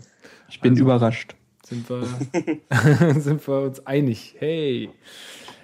Äh, genau, und als letzten, den ich dann hier noch auf der Liste habe, ist einer, über den wir schon häufig gesprochen haben, finde ich, so sollten, müssen wir jetzt gar nicht groß drauf eingehen. Ronny, ähm, ja, warum ist der noch nicht weg? Gut, da hatten wir auch gesagt, äh, ist in Berlin, Frau kriegt irgendwie zweites Kind oder drittes Kind? Nee, zweites Kind. Und ähm, er fühlt sich, glaube ich, recht wohl in Berlin und muss nicht viel tun. Na, der Lifestyle ist halt auch cool. Ne? Ja, Ja. und der Lifestyle natürlich. Also, So. Brooks berät ihn jetzt auch in einem Tattoo so. Er kann halt nicht so viel mit seinen Haaren machen wie der Mitchell, aber Das, das ist korrekt, ja. ja. Aber kannst du auch wie Brooks machen, einfach kahl rasieren. ja. Das bisschen, was noch da ist. Nee, also Ronny, also ab, ich habe jetzt schon öfter. Der Model und das Freak mit Mitchell Weiser. Äh, der Oh Gott, das Model und der Freak mit Ronny und Mitchell Weiser. Hey, der Lifestyle muss stimmen, Ronny. Hä? Ich, ich nichts verstehen. Nee, ähm, nee, also Ronny, also ich habe mal drüber nachgedacht, so, so Spieler, die ich eigentlich zwingend im Sommer abgeben möchte, so. Ähm, und Ronny ist da auf jeden Fall dabei. Nummer läuft sein, Ver nee, sein Vertrag läuft nicht aus, ne? Der hat dann noch ein Jahr, glaube Ich ich. glaube, er hat noch ein Jahr, ja. Oh, ähm, ja, das Problem ist halt, warum auch immer, also ich glaube, da kam auch diese Verletzung dazwischen, als man dann in Verhandlung war mit den ganzen Wüstenvereinen und was da nicht alles war. Er kann eigentlich nur noch zu sowas wechseln. Und Türkei, Sowas. ja, halt ist ja, also diese äh, China, Diesen Untermenschen. das habe ich nicht gesagt, sondern wenn dann unter Verein. Aber das Äh. war der Unterton. Unterton. Mhm. Ähm, nein, ähm, also das Potenzial für Ronny, einfach auch was er körperlich noch hergibt. Ich meine, der ist jetzt, glaube ich, auch schon, äh, ist er jetzt schon 30, ich weiß nicht genau, aber auf jeden Fall ist, findet da ja wohl eher keine Steigerung mehr statt. Reicht nun mal nicht mehr für die großen europäischen Ligen. So, da will ihn schon mal keiner. Höchstens Türkei, wenn man die dazu zählt. Und da wundert es mich tatsächlich, dass da keine Angebote reinkommen. Zweite deutsche Liga kann sich ihn keiner leisten, weil der 1,5 Millionen im Jahr bei Hertha verdient. So, das ist utopisch für den Zweitligisten. Das ist so utopisch auch für Hertha, wenn man sieht, was er bringt. Und ähm, eigentlich kann dementsprechend nur noch äh, solch ein Verein wie aus den Vereinigten Arabischen Emirate oder China halt kommen und da stocken irgendwie die Verhandlungen oder finden gar nicht mehr statt. Ich, ich habe das Gefühl, wir werden einfach wirklich auf den Sitzen bleiben, bis der Vertrag ausläuft. Also ich sehe da, ich, ich sehe jetzt nicht das Blitzangebot für ihn. Ja. Ja, wenn da kein, also ich sehe das wie Marc, wenn da kein Verein aus der Wüste kommt, der eben mehr oder das Gehalt bezahlt, was er hier bekommt, dann wird er nicht wechseln. Wäre doch aber ein super Ding. Ich meine, mit dem kann man dann halt irgendwie auch gut ähm, Publicity, äh, äh, Promo machen, so hier stärkster Schuss der Welt oder der Liga oder was auch immer. Ähm, ah, und so, also ich weiß nicht, da wäre der irgendwie super aufgehoben, finde ich. Aber wer will denn in die Wüste ziehen? Das ist natürlich auch so eine Sache, ne? Was willst du? Ja, wie, menschlich kann ich den voll verstehen. Ja, genau, ich auch. Also ich meine, klar. Aber so, Ja, wenn er ja. sportlich keine Ambitionen mehr hat, dann ist er halt äh, wirklich, ja, in Berlin halt eigentlich noch bis zum Ende seines Vertrages auf jeden Fall richtig. Ja, und dann muss, man sich, muss er sich auch tatsächlich fragen, äh, je länger er jetzt auf seinem Vertrag sitzen bleibt, desto unattraktiver wirkt er für andere Vereine. Ja, klar, also für wenn ihn er sich jetzt noch mal ander, wenn er sich jetzt noch mal anderthalb Jahre äh, außerhalb des 18er Kaders befindet, dann will den doch auch keine Sau mehr. Ja, es ist jetzt kurzfristig für ihn vielleicht die beste Option, aber langfristig gesehen ist das eigentlich Käse, also was er da macht. Ja, also glaubt er, dass da noch die großen Istanbuler Vereine anklopfen oder? Ich nicht, nee. Das ist halt, also das ist dasselbe wie damals, wo, wo ich auch drüber nachgedacht habe bei Peter Niemeyer, wo der auch zunächst den Anschein gemacht hat, äh, Peter Niemeyer und Wagner, die gesagt haben, nö, also fühlen uns in Berlin wohl und das läuft so, auch wenn wir nicht spielen. Da dachte ich damals auch so, Leute, ihr tut euch langfristig gesehen keinen Gefallen damit. Und sie haben ja noch eine Lösung gefunden. Das gleiche wünsche ich mir jetzt halt auch äh, für Ronny. Ronny auch zu Darmstadt. Ja, aber die können das Gehalt nicht zahlen, das ist das Problem. Das stimmt. Der verdient ja wie, so viel wie drei Leute von denen. Das ist halt, ja. ja. Ja, ist, halt halt kein Witz so. Ja, das ist der springende Punkt, so die Phase der, äh, ja auch- es ist- war, es- wann, wir, wann wir verlängert haben. Weil Preetz hat ja zu einem Zeitpunkt verlängert, wo Ronny, äh, also wo unser Spiel von Ronny gelebt hat. Und wo wir dachten, wenn Ronny äh, nicht in der ersten Liga mitzieht, dann ist es der Weltuntergang. Und dadurch hat er ja diesen horrenden Vertrag. Und den gibt ihm kein anderer Bundesligist oder Zweitligist. Gut, also wir sind uns immer noch einig, der soll weg. Und äh, hoffen wir mal, dass noch irgendjemand sich bereit erklärt, den zu bezahlen.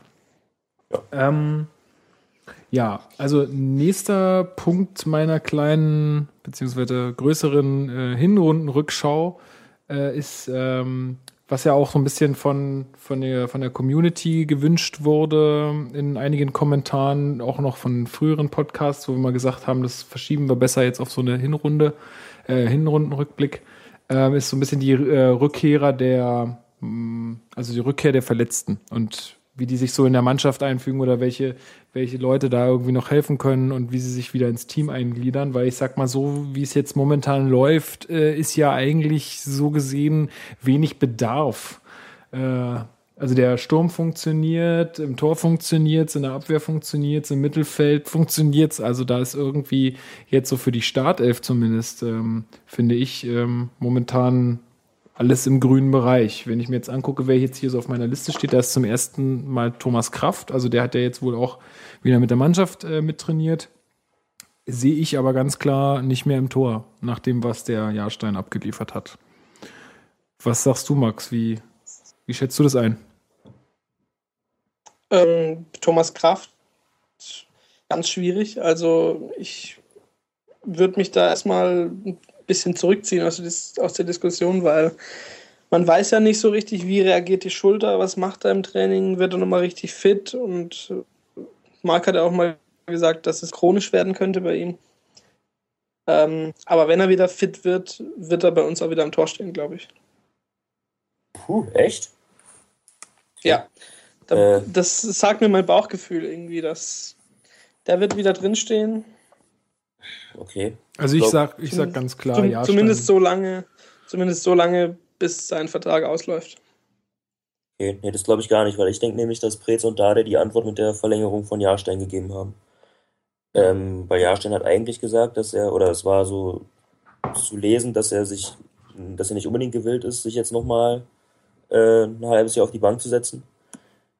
Und wenn man dann den Vertrag so langfristig bis 2019 verlängert, dann denke ich mal schon, dass man ihm in den Gesprächen eine Perspektive auch als Stammtorwart gegeben hat.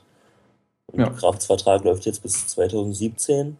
Mhm. Das wäre jetzt dann im Sommer die einzige Möglichkeit, nochmal irgendwie eine Ablöse zu kassieren.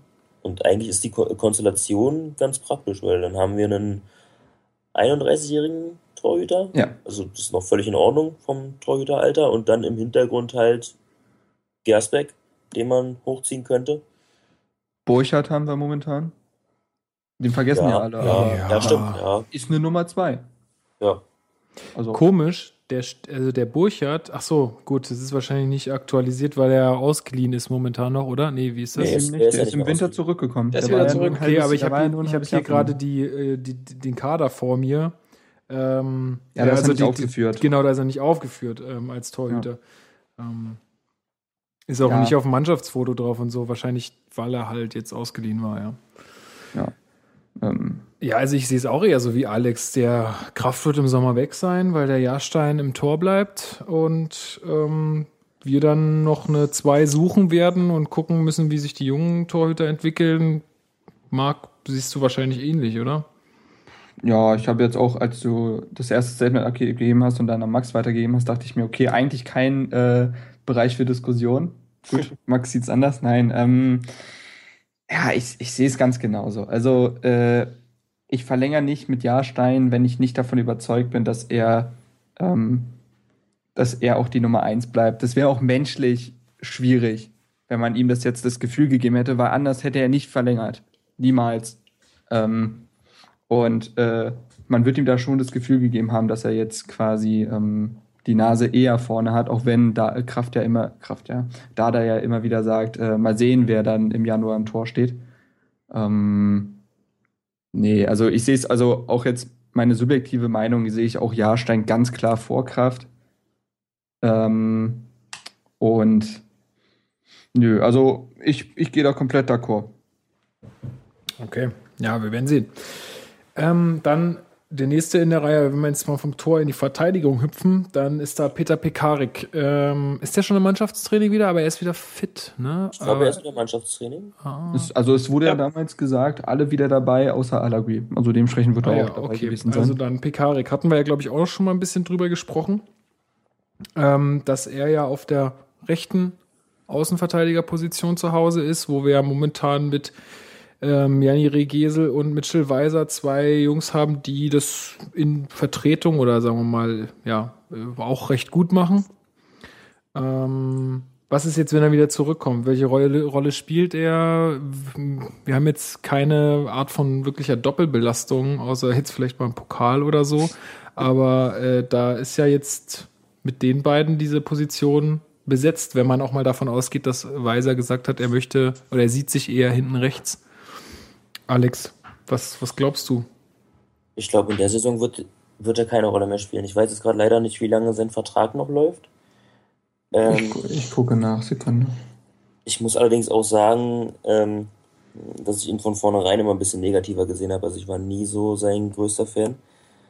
Ähm, klar, defensiv ist er top, aber offensiv offenbart er halt schon enorme Schwächen. Also im Flankenspiel, da kommt nicht viel an und äh, hat er jemals ein Tor gemacht bei uns? Weiß ich nicht. Also Nee, nur in der Nationalmannschaft. Ähm, Pekariks Vertrag läuft noch bis 2018, also genauso lange wie der von Weiser. Oh, okay, das ist interessant. Ähm, ja, und dadurch, dass wir jetzt mit Regese halt auch noch eine junge Variante hinten dran haben, wird es, glaube ich, schwierig, weil ich auch Weiser lieber auf der Rechtsverteidigerposition sehe als im Mittelfeld. Sonst könnte man sagen, wir ziehen Weiser wieder nach vorne und haben dann mit Pekarik jemanden, der hinten halt wirklich absichert, weil das kann er ja. Also da wird hinten nichts anbrennen auf seiner Seite. Aber dann geht uns halt diese Dynamik von Weiser, die er rechts hinten eher hat als im Mittelfeld, verloren. Und deswegen glaube ich, dass es für Pekarik schwer wird. Sehe ich ähnlich. Was sagen die anderen beiden? Ich gebe den äh, Vorzug Max. Ja, also da bin ich jetzt nicht anderer Meinung. Äh, Der wird, wird sich im Sommer wahrscheinlich auch was Neues suchen. Könnte ich mir vorstellen. Aber gehen wir Ja. mal davon aus, jetzt, gut, ich greife jetzt wieder ein bisschen vor. Gehen wir mal davon aus. Wir ganz spielen europäisch, ne? Ganz Das meinst du? Ne? Ähm, also da, das, ich glaube, das ist wirklich so ein bisschen der, der entscheidende Punkt. Wie endet die Saison? Weil dann wird sich für viele Spieler auch nochmal eine andere Perspektive ergeben. Also dann, dann ist auf einmal eine Position, die jetzt dreifach besetzt ist, gar nicht mal mehr so blöd. Und dann kann man dem Pekarik auch sagen, pass mal auf, äh, oder einem Regisseur, wem auch immer, kann, kann man sagen, wir brauchen dich, wir, wir brauchen diese Breite. Und dann, also da ist, glaube ich, auch, äh, hängt auch viel dran, wie wir die Saison dann letztendlich abschließen. Ob, ob sowas dann, ob so jemand sagt, naja, hm, wenn ich jetzt hier nicht spiele und so, dann gehe ich lieber. Ja, ja, also gegen Arsenal ist mir ein defensiver Rechtsverteidiger sogar lieber. Ja, siehst du? ja, Marc. Nee, nee aber ich, ich gebe dir, geb dir da tatsächlich recht. Also wenn wir jetzt wirklich davon ausgehen, dass wir dann am Ende äh, oder in der nächsten Saison europäisch spielen, dann äh, kann so ein Pekarik sehr, sehr wertvoll sein. Ja, Marc, du hattest den immer als Mr. Konstant ähm, äh, betitelt und ich gebe dir da auch völlig recht und ich war auch immer hochzufrieden mit ihm eigentlich. Aber jetzt habe ich auch meinen Mitchell Weiser auf der Position gesehen. Naja, geht auch noch einen Ticken besser. Ja, also ähm, Marcel, äh, unser anderer Chefredakteur, sagt ja auch immer wieder, er sieht ähm, Pekarik als Auslaufmodell. Und auch wenn ich an sich, also ein Fan, weiß ich nicht, aber ich, ich, ich mag den Pekarik doch echt sehr gerne an sich ähm, und schätze ihn sehr. Und wenn ich, aber wenn ich ehrlich bin, muss ich mir eingestehen, dass es schon die Wahrheit irgendwo trifft, dass er ein Auslaufmodell ist, weil er einfach in gewissen Dingen limitiert ist. Limitierter als äh, Weiser, der auch nochmal, ich glaube, sogar, ich glaube, der ist acht Jahre jünger oder so. Ja, mhm. ist acht Jahre jünger. Ähm, genauso sehe ich das aber auch wie ihr, dass wenn wir auf drei Hochzeiten tanzen, ja, aber vielleicht verabschieden wir uns ja auch ganz schnell wieder aus dem Pokal nächstes Jahr, ne? Ist ja jetzt keine Garantie. Aber nein, ähm, wenn wir dann auf drei Hochzeiten tanzen, dann ist ein Pekarik wieder Gold wert, denke ich mal. Und dann äh, ist ein Pekarik, glaube ich, auch so ein Teamplayer, dass er sagt, okay, ich finde es es in Ordnung, wenn es der Mannschaft hilft, dass ich gegen äh, Käbele spiele und dann im Bundesligaspiel gegen Augsburg dann aber wieder auf der Bank sitze. Mhm. Ähm, so schätze ich ihn theoretisch schon ein. Also die Rolle hat er damals in Wolfsburg auch gehabt, dass er eher dann Backup wurde. Hm. Weiß ich aber nicht, ob der jetzt noch so Ambitionen hat. Der rauscht jetzt halt auf die 30 zu. Er wird jetzt auch sich überlegen müssen, wie es jetzt am Ende seiner Karriere aussehen wird. Also da ist er ja eher im Endstadium als am Anfang. Ähm, ja, grundsolider Verteidiger, macht äh, defensiv alles richtig, offensiv äh, oft zu wenig. Also ich erinnere mich eigentlich nur an zwei gute Spiele, die er offensiv abgeliefert hat. Einmal gegen Hoffenheim, da hat noch Ramos bei uns gespielt, da hat auch so eine geniale Flanke auf Ramos gespielt, der den Siegtreffer macht und äh, sein bestes Spiel offensiv war damals tatsächlich gegen Dortmund, wo er gefühlt der Einzige war, der Betrieb gemacht hat. Ähm, aber sonst ist das doch insgesamt eher dünn. Dann geht er eher nur bis zur Mittellinie mit und äh, sichert dann ab, was ja auch Gold wert sein kann. Aber um jetzt ein Fazit zu ziehen, ähm, denke ich auch, dass Weiser besonders langfristig gesehen die Nase vorne haben wird und man wird sich sehen, mit was sich äh, Pekarik dann letztendlich zufrieden geben wird. Ja, korrekt. Also ich denke, Fazit ist, wenn, je nachdem wie der Saisonabschluss ist, wird sich auch diese Personalie dann entscheiden. Mhm. Und wie dann halt auch seine Ambitionen sind. Ne? Mhm. Ähm, ja, machen wir einfach mal weiter mit dem nächsten Spieler. Und zwar ist das Niklas Stark auf meiner Liste auch wieder mit dabei momentan. Äh, von Nürnberg gekommen, hat äh, ein paar gute Spiele abgeliefert, hat sich dann verletzt und ist jetzt wieder da. Ähm, eigentlich jemand fürs Mittelfeld, ähm, kann aber auch Innenverteidigung spielen. Hat er, glaube ich, bei Nürnberg auch sehr oft gemacht.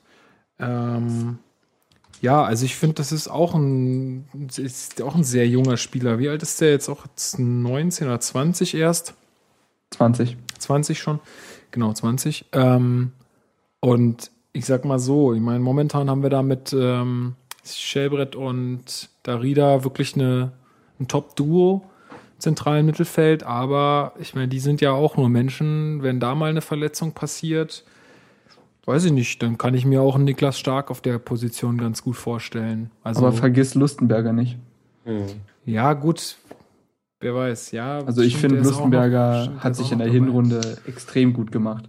Ja. Also den würde ich da gar nicht unbedingt äh, ja, aber den Schatten stellen. Genau, genau derselbe Fall, ne? Also du hast irgendwie, er spielt auf Positionen, Gut, Innenverteidigung wäre auch noch möglich. Da ist eher der Bedarf da, würde ich sagen. Würde ich auch sagen. Also ich, ich fand es sogar interessant, dass du jetzt äh, die, die sechs zuerst angeführt hast, weil für mich ist er dann doch eher eine Alternative für die Innenverteidigung. Ja, ja doch, wenn ich drüber nachdenke, also, äh, ist das auch also, vollkommen korrekt, ja. Und, und er hat ja, er hat ja bei uns auch da, also nur da gespielt, wenn ich mich richtig erinnere. Er hat ja, ja, bisher nur da, ja. Und hatte, glaube ich, die, die Spiele gegen Frankfurt und Köln, habe ich noch in Erinnerung. Also auf jeden Fall gegen Köln war er sehr stark. Ja. Stark. Ähm. Der kommt auch jedes Mal, ey. Oh Mann, tut so weh. Nein, und was halt äh, beeindruckend ist, ist wirklich diese, äh, also dieses junge Alter. Der ist ja noch mal eine Ecke jünger als Brooks. Zwei Jahre. Der, ja. der, zwei, der 22 ist genau. Ähm, ja, das, das ist halt praktisch durch diesen, durch diese Doppelbesetzung, dass wir nicht diesen Zwang haben. Also wenn Brooks jetzt in einer Phase, wo stark, äh, wo wir stark nicht hätten, äh, auf einmal mit Wechselgedanken spielen würden, dann würde hier die Welt zusammenbrechen. Aber so könnten wir einen Abgang von Brooks, der ja jetzt gerade so zur Debatte steht, was natürlich keiner hofft, äh, aber den könnten wir notfalls dann aus den eigenen Reihen kompensieren. Und wir haben ja noch Jens Hegele. Richtig, absolut. Der kann ja da, der, der, der, der ist ja auch Der Allrounder. Der sogar schon Sturm gespielt hat. Kann alles, aber nichts Für richtig. eine Weile. Also für ein paar Minuten. Nee, Ähm, also, also wie, wie alle Transfers eigentlich ähm, extrem glückliches Händchen bewiesen. Ja. Und auch Konkurrenten ausgestochen, was man ja so gehört hat. Ja, ich denke auch, dass er einfach so durch seine Führungsrolle auch in der Nationalmannschaft, äh, also in der U-Nationalmannschaft, denke ich auch, dass er da absolut äh, schon ziemlich reif ist, was das Ja, angeht. Ja, das hat Also man nicht, tatsächlich nicht typisch 20-Jähriger so. Nee, das hat man, finde ich, auch in den Interviews immer so gemerkt. Der Junge, der ist auch nicht blöd. Also, äh, der hat schon was im Kopf und wie du sagst, der ist auch recht reif. Also, der weiß schon ungefähr, sich selbst einzuschätzen. Das ist auch tatsächlich jemand gewesen. Es gibt ja immer dieses, wie schätzen sie sich selbst ein, ne? Und dann, ich lasse andere über mich reden.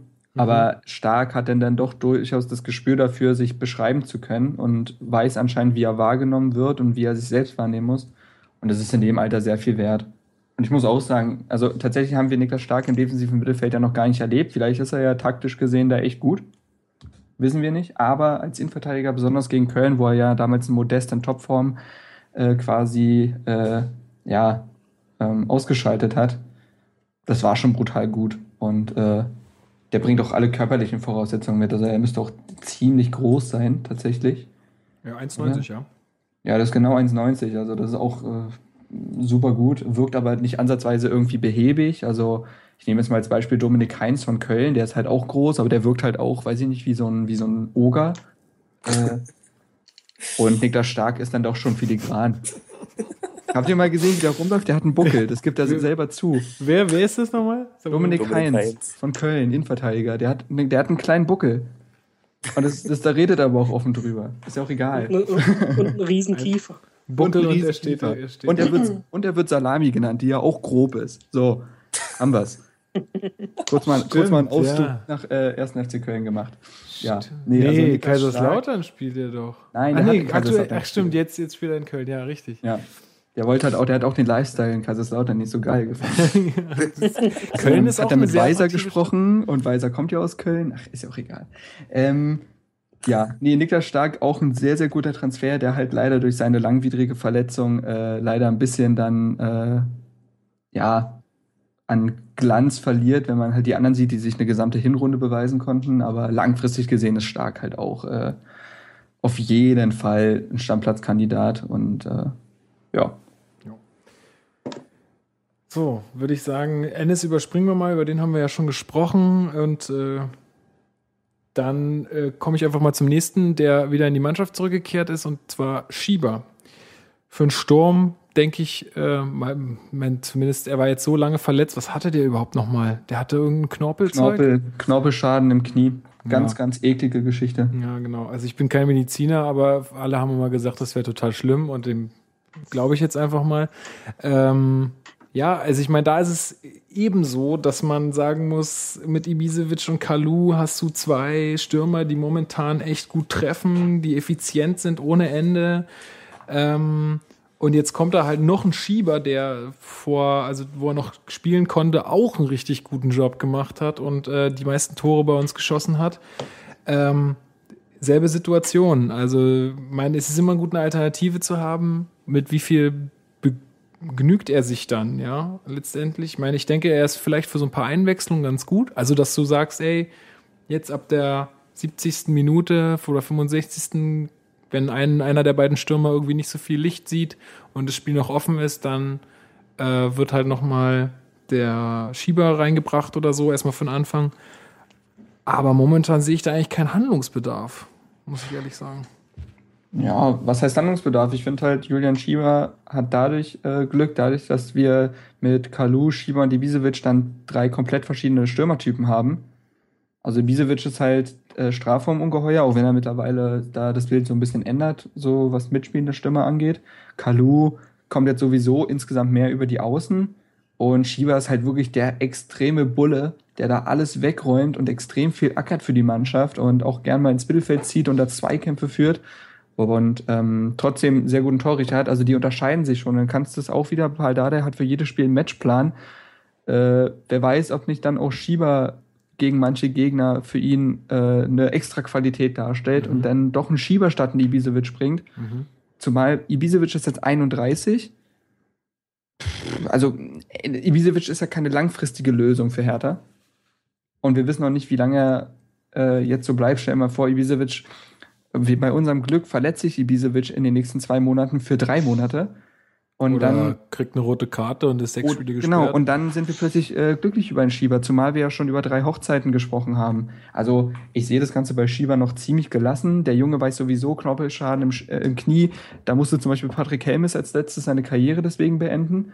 Ähm, der wird ganz, ganz locker erstmal da anfangen mitzutraben und wird über jede Minute erstmal glücklich sein. Und also ich glaube, über Schieber könnten wir theoretisch erst in einem Jahr gefühlt sprechen, wenn er dann bei 100 Prozent ist. So, Mhm. glaube ich, stehen die Sterne gar nicht so schlecht für ihn. Mhm. Ja, sehe ich ähnlich. Also nach der langen Verletzung wird da jetzt eh nicht die Gefahr bestehen, dass er irgendwelchen Stunk macht. Nee. Ist auch generell kein Typ für, ist ja ein super Nee. sympathischer Kerl. der ist 89er Jahrgang, ey, der ist jünger als ich. ja. Alter Sack. Was geht? Und auch voll tätowiert, ist klar. Und sein Vorteil ist halt, dass wir, dass wir mit zwei Stürmern spielen. Wenn wir jetzt Mhm. ein Einstürmersystem hätten und einen Ibisevic oder Kalu nur spielen würden, dann wäre es natürlich kritisch, weil dann immer entweder der jeweils, der auf der Bank sitzt, äh, die erste Wahl wäre. Aber dadurch, dass er äh, über große Strecken der Hinrunde beide gespielt haben, ist es auch für Schieber leichter da reinzukommen und irgendwie über Einwechslungen seine ersten äh, Spielzeiten wieder zu sammeln. Zumal Schieber tatsächlich auch, das vermutet man bei seiner Statur ja gar nicht, aber tatsächlich auch schon über die Außen bei Hertha gekommen ist. Ja. Ich erinnere mich an das Spiel gegen Wolfsburg. Da hat Kalu mit in den Mittelstürmer gegeben und Schieber war links außen und hat seine Aufgabe richtig gut gemacht. Also, Mhm. äh, das ist tatsächlich vielleicht ja sogar auch eine Option, wenn man jetzt Kalu ständig auf dem Flügel sieht, dass man da auch irgendwann mal Schieber spielen sieht. Weiß man ja nicht. Hm. Max, ähm, bist du noch da? Ich bin da. Ja. Super. Ich, äh, Ich habe immer kurz Angst, wenn er. er Ja, ich auch. So Ich eine guck- Sekunde, dann denke ich mir, oh nein. Ich gucke jetzt hier mal bei Skype schon rein, ob das noch da ist, das Bild von dir. Aber ja, es ist noch Nee, da. nee, nee, alles gut. Ähm, ja, Schieber wird wahrscheinlich ähnlich sein wie, wie Pekarik. Der wird es äh, schwer haben, aber der hat so eine schwere Verletzung gehabt. Der braucht jetzt erstmal noch ein bisschen Zeit und ja, auf lange, auf lange Sicht gesehen wird er auch seine Spiele sehen. Ja, Du kannst ja auch nicht immer mit, mit Kalu und Ibisevic spielen und äh, denen gar keine Pause geben oder wenn sich jemand verletzt. Das, will, das möchten wir ja nicht, aber kommt ja auch immer öfters vor, dass sich jemand verletzt. Ja, Ja, ich meine, da haben wir drei dann ist er nominelle. da und der wird auch seine Tore machen. Ja, ich denke auch, dass wir dann drei nominelle Stürmer haben momentan, weil ja Alaui noch verletzt ist und dass das auch ganz gut passt so. Erstmal, also drei sind eigentlich Ja. schon, das ist eigentlich Minimum. Ja. Ja. Zumal wir auch immer in Bezug auf Hertha wird ja immer von brutaler Effizienz gesprochen. Und was passiert, wenn äh, Kalu oder Ibisevic Ja, mal schlechte nicht- Wochen erwischen? Nicht treffen, ja. Dann hast du einen Schieber. So, Ja, also, stimmt. also da sprechen so viele Punkte tatsächlich ja am Ende des Tages für Schieber. Sollten wir, glaube ich, ganz gelassen sein. Ja. Gut, ja, dann ist der letzte auf meiner Liste, auch wenn er noch nicht wieder fit ist, äh, noch angesprochener Alagui. Ähm, ja, hatten wir auch, glaube ich, auch so ein bisschen drüber geredet, wie das jetzt mit einem neuen Vertrag aussieht für ihn, wenn man sich auch mal seine Historie anguckt äh, und die mit, ja, ich weiß jetzt auch nicht, was, was hat der, auch was am Knie? Ja. Ach, scheiß, diese Knie. Ähm, ja, also dass dass dass da, also ich sehe es problematisch, ja. Ähm, ich weiß nicht, du, du, Marc, du hast ja da einen besseren Überblick ähm, über diese Personalie und sagst ja auch, dass du das gar nicht so kritisch siehst bei ihm. Ich habe da irgendwie eine andere Meinung zu. Also ich, für mich macht es auch so den Eindruck, als würde er es sehr schwer haben, irgendwie wiederzukommen. Ähm, und ob das auch mit einem neuen Vertrag jetzt sein muss, weiß ich nicht. Also sehe ich eher kritisch. Weil Soll ich, es, soll ich was Ja. dazu sagen? ja, sag mal was. Ähm, ja, also äh, Sympathien bezüglich Alagui sind äh, bei mir ja bekannt, ähm, aber davon mal abgesehen. Also ich denke mal, Paul Dardai ist jemand, der, der honoriert Leistungen und vergisst nicht. Und wir alle wissen, egal wie man jetzt Alagui findet, dass er ja der Gewinner der Vorbereitung war bei Dardai. Also Alagui wollte nochmal komplett angreifen, hat sogar sowas irgendwie, hat sogar Augentraining be begonnen und so für peripheres Sehen und so weiter. Also da hat er sich da irgendwelche Sondertrainer hingeholt, äh, hat alles zu Brei geschossen, was da irgendwie jetzt äh, in Testspielen äh, zur Hertha kam. Und äh, damals wurde auch tatsächlich ja gesagt, dass er Kalu verdrängt hätte. Und äh, eigentlich sollte das dann sein Jahr werden. Und das hat da, der hat ihn auch echt gelobt und meinte, das ist auch wieder so eine Sonderqualität, die wir noch nicht im Kader haben. So, und dann kam halt die Verletzung. Und äh, eigentlich sollte die ja gar nicht so lange gehen, doch dann stellte sich ja heraus, dass es ein brutalerer Knorpelschaden im Knie ist, als man zuerst dachte. Und ähm, ich denke mal, dass man, dass Dardai vielleicht nochmal auf den Allegri hofft, den er in der Vorbereitung gesehen hat und äh, da tut das ein Jahr Vertrag, was wahrscheinlich, was man ihm geben wird. Äh, ich denke mal nicht, dass es zwei sind. Äh, tut dann am Ende des Tages nicht weh. Und wenn man dann mit Alawi tatsächlich einen Stürmer zurückbekommen sollte, der äh, was im Kader hat, was andere Spieler nicht haben und da der vielleicht auch wieder in so einem Matchplan helfen kann, äh, ja, glaube ich, dass auch Alagui irgendwie seinen Weg finden kann. Ich, ich, ich setze ja, ich glaube ja gar nicht unbedingt, dass das unbedingt so kommen muss. Also ich sehe ja auch die Möglichkeit, dass Alagui äh, ein Bankdrücker par excellence wird oder gar nicht erst im 18er Kader auftaucht. Aber ich bin weit davon entfernt, Alagui halt komplett abzuschreiben. Man mag, es, man mag mir aber auch unterstellen, dass es wegen meiner Sympathien für ihn äh, irgendwie daran liegt, aber so sehe ich das. Ja, also ich hoffe ja, dass er mich Lügen straft, aber ich habe jetzt, also ich war, wie gesagt, bei der Vorbereitung nicht dabei, habe jetzt auch diese, diese Lobeshymnen auf ihn jetzt nicht so mitbekommen. Aber ja, ich meine, gut, äh, es sollte auf jeden Fall kein langfristiger Vertrag werden. Das definitiv. Nee, klar, er ist ja auch jetzt 29, wir müssen uns ja nichts vormachen, aber äh, ja, auch bei Allegri gilt wieder, äh, wenn Europa, wenn Europa, dann wird viel rotiert und Allegri ja auch jemand, der auf den Außen spielen kann. Auch darüber haben wir schon gesprochen. Durchaus vakant bei uns besetzt. Äh, wer weiß. Ja. Irgendwelche Einwände? Nein. Nee. Möge er besser, jetzt besser so. Gut. Ja, ich, also ich weiß nicht, ähm, sind wir dann mit den Personalien soweit durch oder habt ihr noch ähm, irgendjemanden auf dem Zettel, der mir jetzt durchgerutscht ist? Ganz theoretisch, wenn man ganz kleinlich sein will, sind jetzt unsere äh, Spieler mit Profiverträgen, also Kauter, Kohls und äh, Mittelstädt zurück. Kriegt man ja gar nicht unbedingt mit, aber die haben sich ja, waren ja alle drei recht lange verletzt oder immer mal wieder verletzt. Mhm. Ja, gut, aber habe jetzt auch gelesen. Ja, das einzige halt Mittelstädt, da der hat halt gesagt, dass wenn Mittelstädt sich nicht verletzt hätte, es ziemlich wahrscheinlich gewesen, äh, es wäre ziemlich wahrscheinlich gewesen, dass er sein Profidebüt gefeiert hätte tatsächlich. Und dann wäre vielleicht Mittelstädt heute der, der heute Regesel ist. So. Aber gut, äh, mutmaßen. Auf jeden Fall sind die drei zurück. Vielleicht kann man ja von denen irgendwas in der Rückrunde vielleicht sogar sehen. Na, bin ich mal gespannt. Hey, Mittelstädt ist der Jüngste im Kader, ne? Wer? Mittelstädt, der ist 97er Jahrgang. Was ja. geht ab, ey? Oh.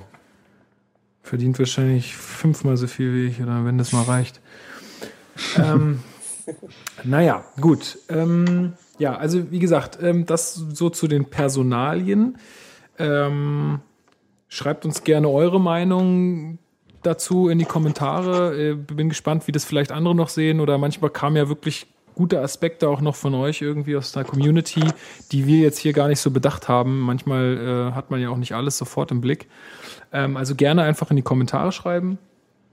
Ähm, ja, ich würde einfach, also ich habe äh, schon im Vorgespräch gesagt, ähm, ich würde jetzt gar nicht so einen normalen Hinrunden äh, Rückblick machen wollen, dass man jetzt irgendwie Spiel für Spiel durchgeht und nochmal sagt, ja, tolles Spiel, ja, schlechtes Spiel, äh, sondern ich habe ja auch schon in dem Post ähm, zu diesem Podcast äh, gefragt, äh, was denn so von der Community Spiel, Spieler und Tor des der Hinrunde war. Ähm, und ja, das gleiche habe ich natürlich euch auch hier gesagt in der Runde und jeder hat sich jetzt quasi so sein seine Favoriten rausgesucht und da bin ich jetzt mal ganz gespannt, was, ähm, was, was da so bei raus oder rumgekommen, rumgekommen ist. Wer auch noch mal einen Saisonüberblick hat, so chronologisch, ich glaube, die Jungs von Damenwahl, ähm, dem anderen Hertha-Podcast, äh, die haben das, glaube ich, so gemacht, dass sie chronologisch durchgegangen sind. Deswegen habe ich mir auch gedacht, weil der jetzt auch schon veröffentlicht war, warum sollen wir das jetzt auch noch mal machen? Klar, wir haben noch mal andere Aspekte, aber irgendwie, ich, wir, wir können das jetzt, denke ich, auch so machen. Und ich denke, jeder, der hier uns auch zuhört, der wird ja auch ähm, die Spiele gesehen haben. Und ähm, ja, ich denke. Wenn nicht, nochmal alle Podcasts davor anhören. Genau, und wir haben ja auch eigentlich schon drüber gesprochen und so weit. Ja, womit wollt ihr denn beginnen? Habt ihr irgendwie äh, Spiel, Spieler, Tor? Was sagen Ich wir glaub- denn? Ich glaube, bei Tor herrscht die größte Einigkeit. Vielleicht macht es Sinn, damit zu beginnen, Ja, alles klar, fangen wir mit dem Tor an. oder? Ja. Ja, raus, gerne. Alex. Soll, soll, soll ich starten? ja starte du. Äh, Komm, sag mich- es. Ist für mich eindeutig das Tor von Lustenberger Ja, Korrekt. D'accord. gegen Mhm. Stuttgart. War da gerade ein Nein zu hören? Nee, okay. Ähm, also ich kann es ja nochmal umschreiben, für die, die äh, es vielleicht nicht gesehen haben sollten und mit der Empfehlung, es sich unbedingt anzugucken.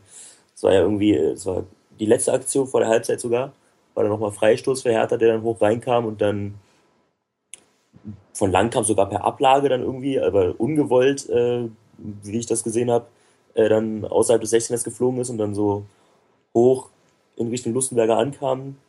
Der dann schon, man hat es im Anlauf gesehen, äh, dass er den Ball direkt nehmen möchte. Und ich dachte, wenn ein Innenverteidiger oder ein defensiver äh, Spieler aus der Position zur Tat schreitet, dann landet der außerhalb des Stadions und dann haut er den da so wunderschön in den Winkel aus, was weiß ich, 18, 20 Metern.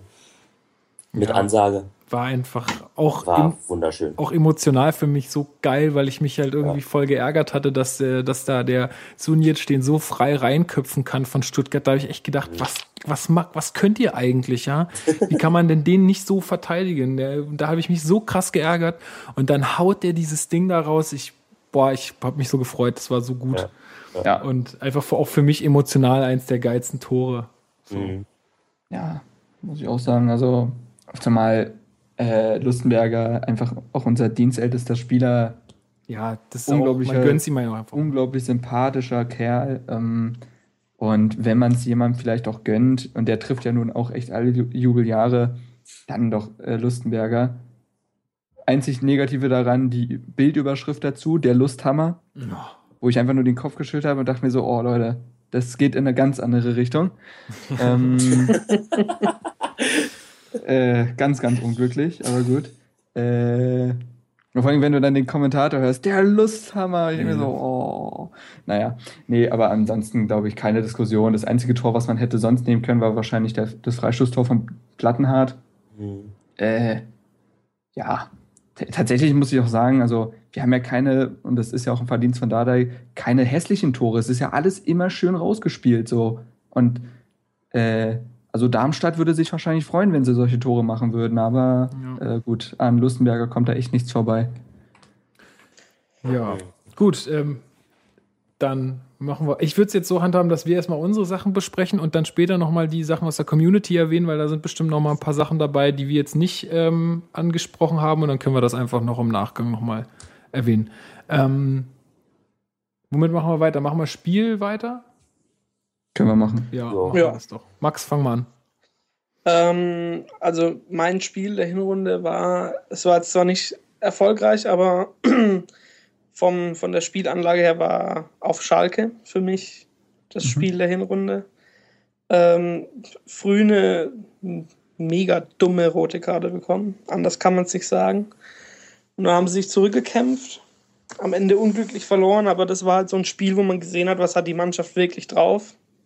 Und äh, ja, so ein Spiel hat im Endeffekt äh, einen Mehrwert, was jetzt so ein 4-0 gegen Darmstadt nicht unbedingt hat.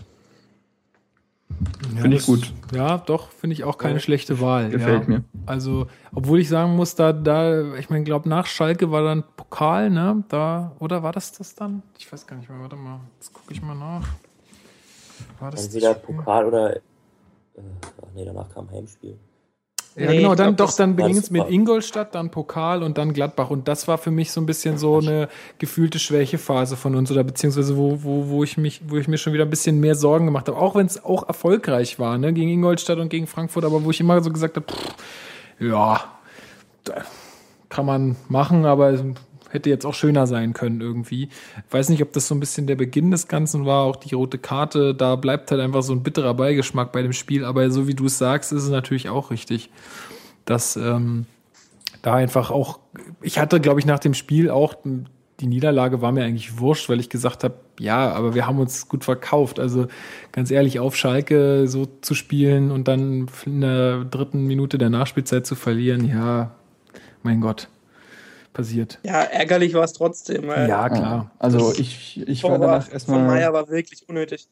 Ich war danach erstmal ein bisschen so ein Schockstarre. Also was heißt Schockstarre? Ich war wirklich richtig, war richtig down so, weil die Mannschaft hatte sich das so verdient. Also was man da zu zehn dann gegen äh, die Elf veranstaltet hat, was Kalu und Weise offensiv da vier Mann auseinandergenommen teilweise das war so göttlich und da hat man gesehen, der Verein und die Mannschaft, das, das lebt alles wieder. Ich hatte ja damals auch diesen Text geschrieben, darum lieben wir diesen Fußball, was ja D'Antoni und Taxis nach dem Spiel gesagt hatte.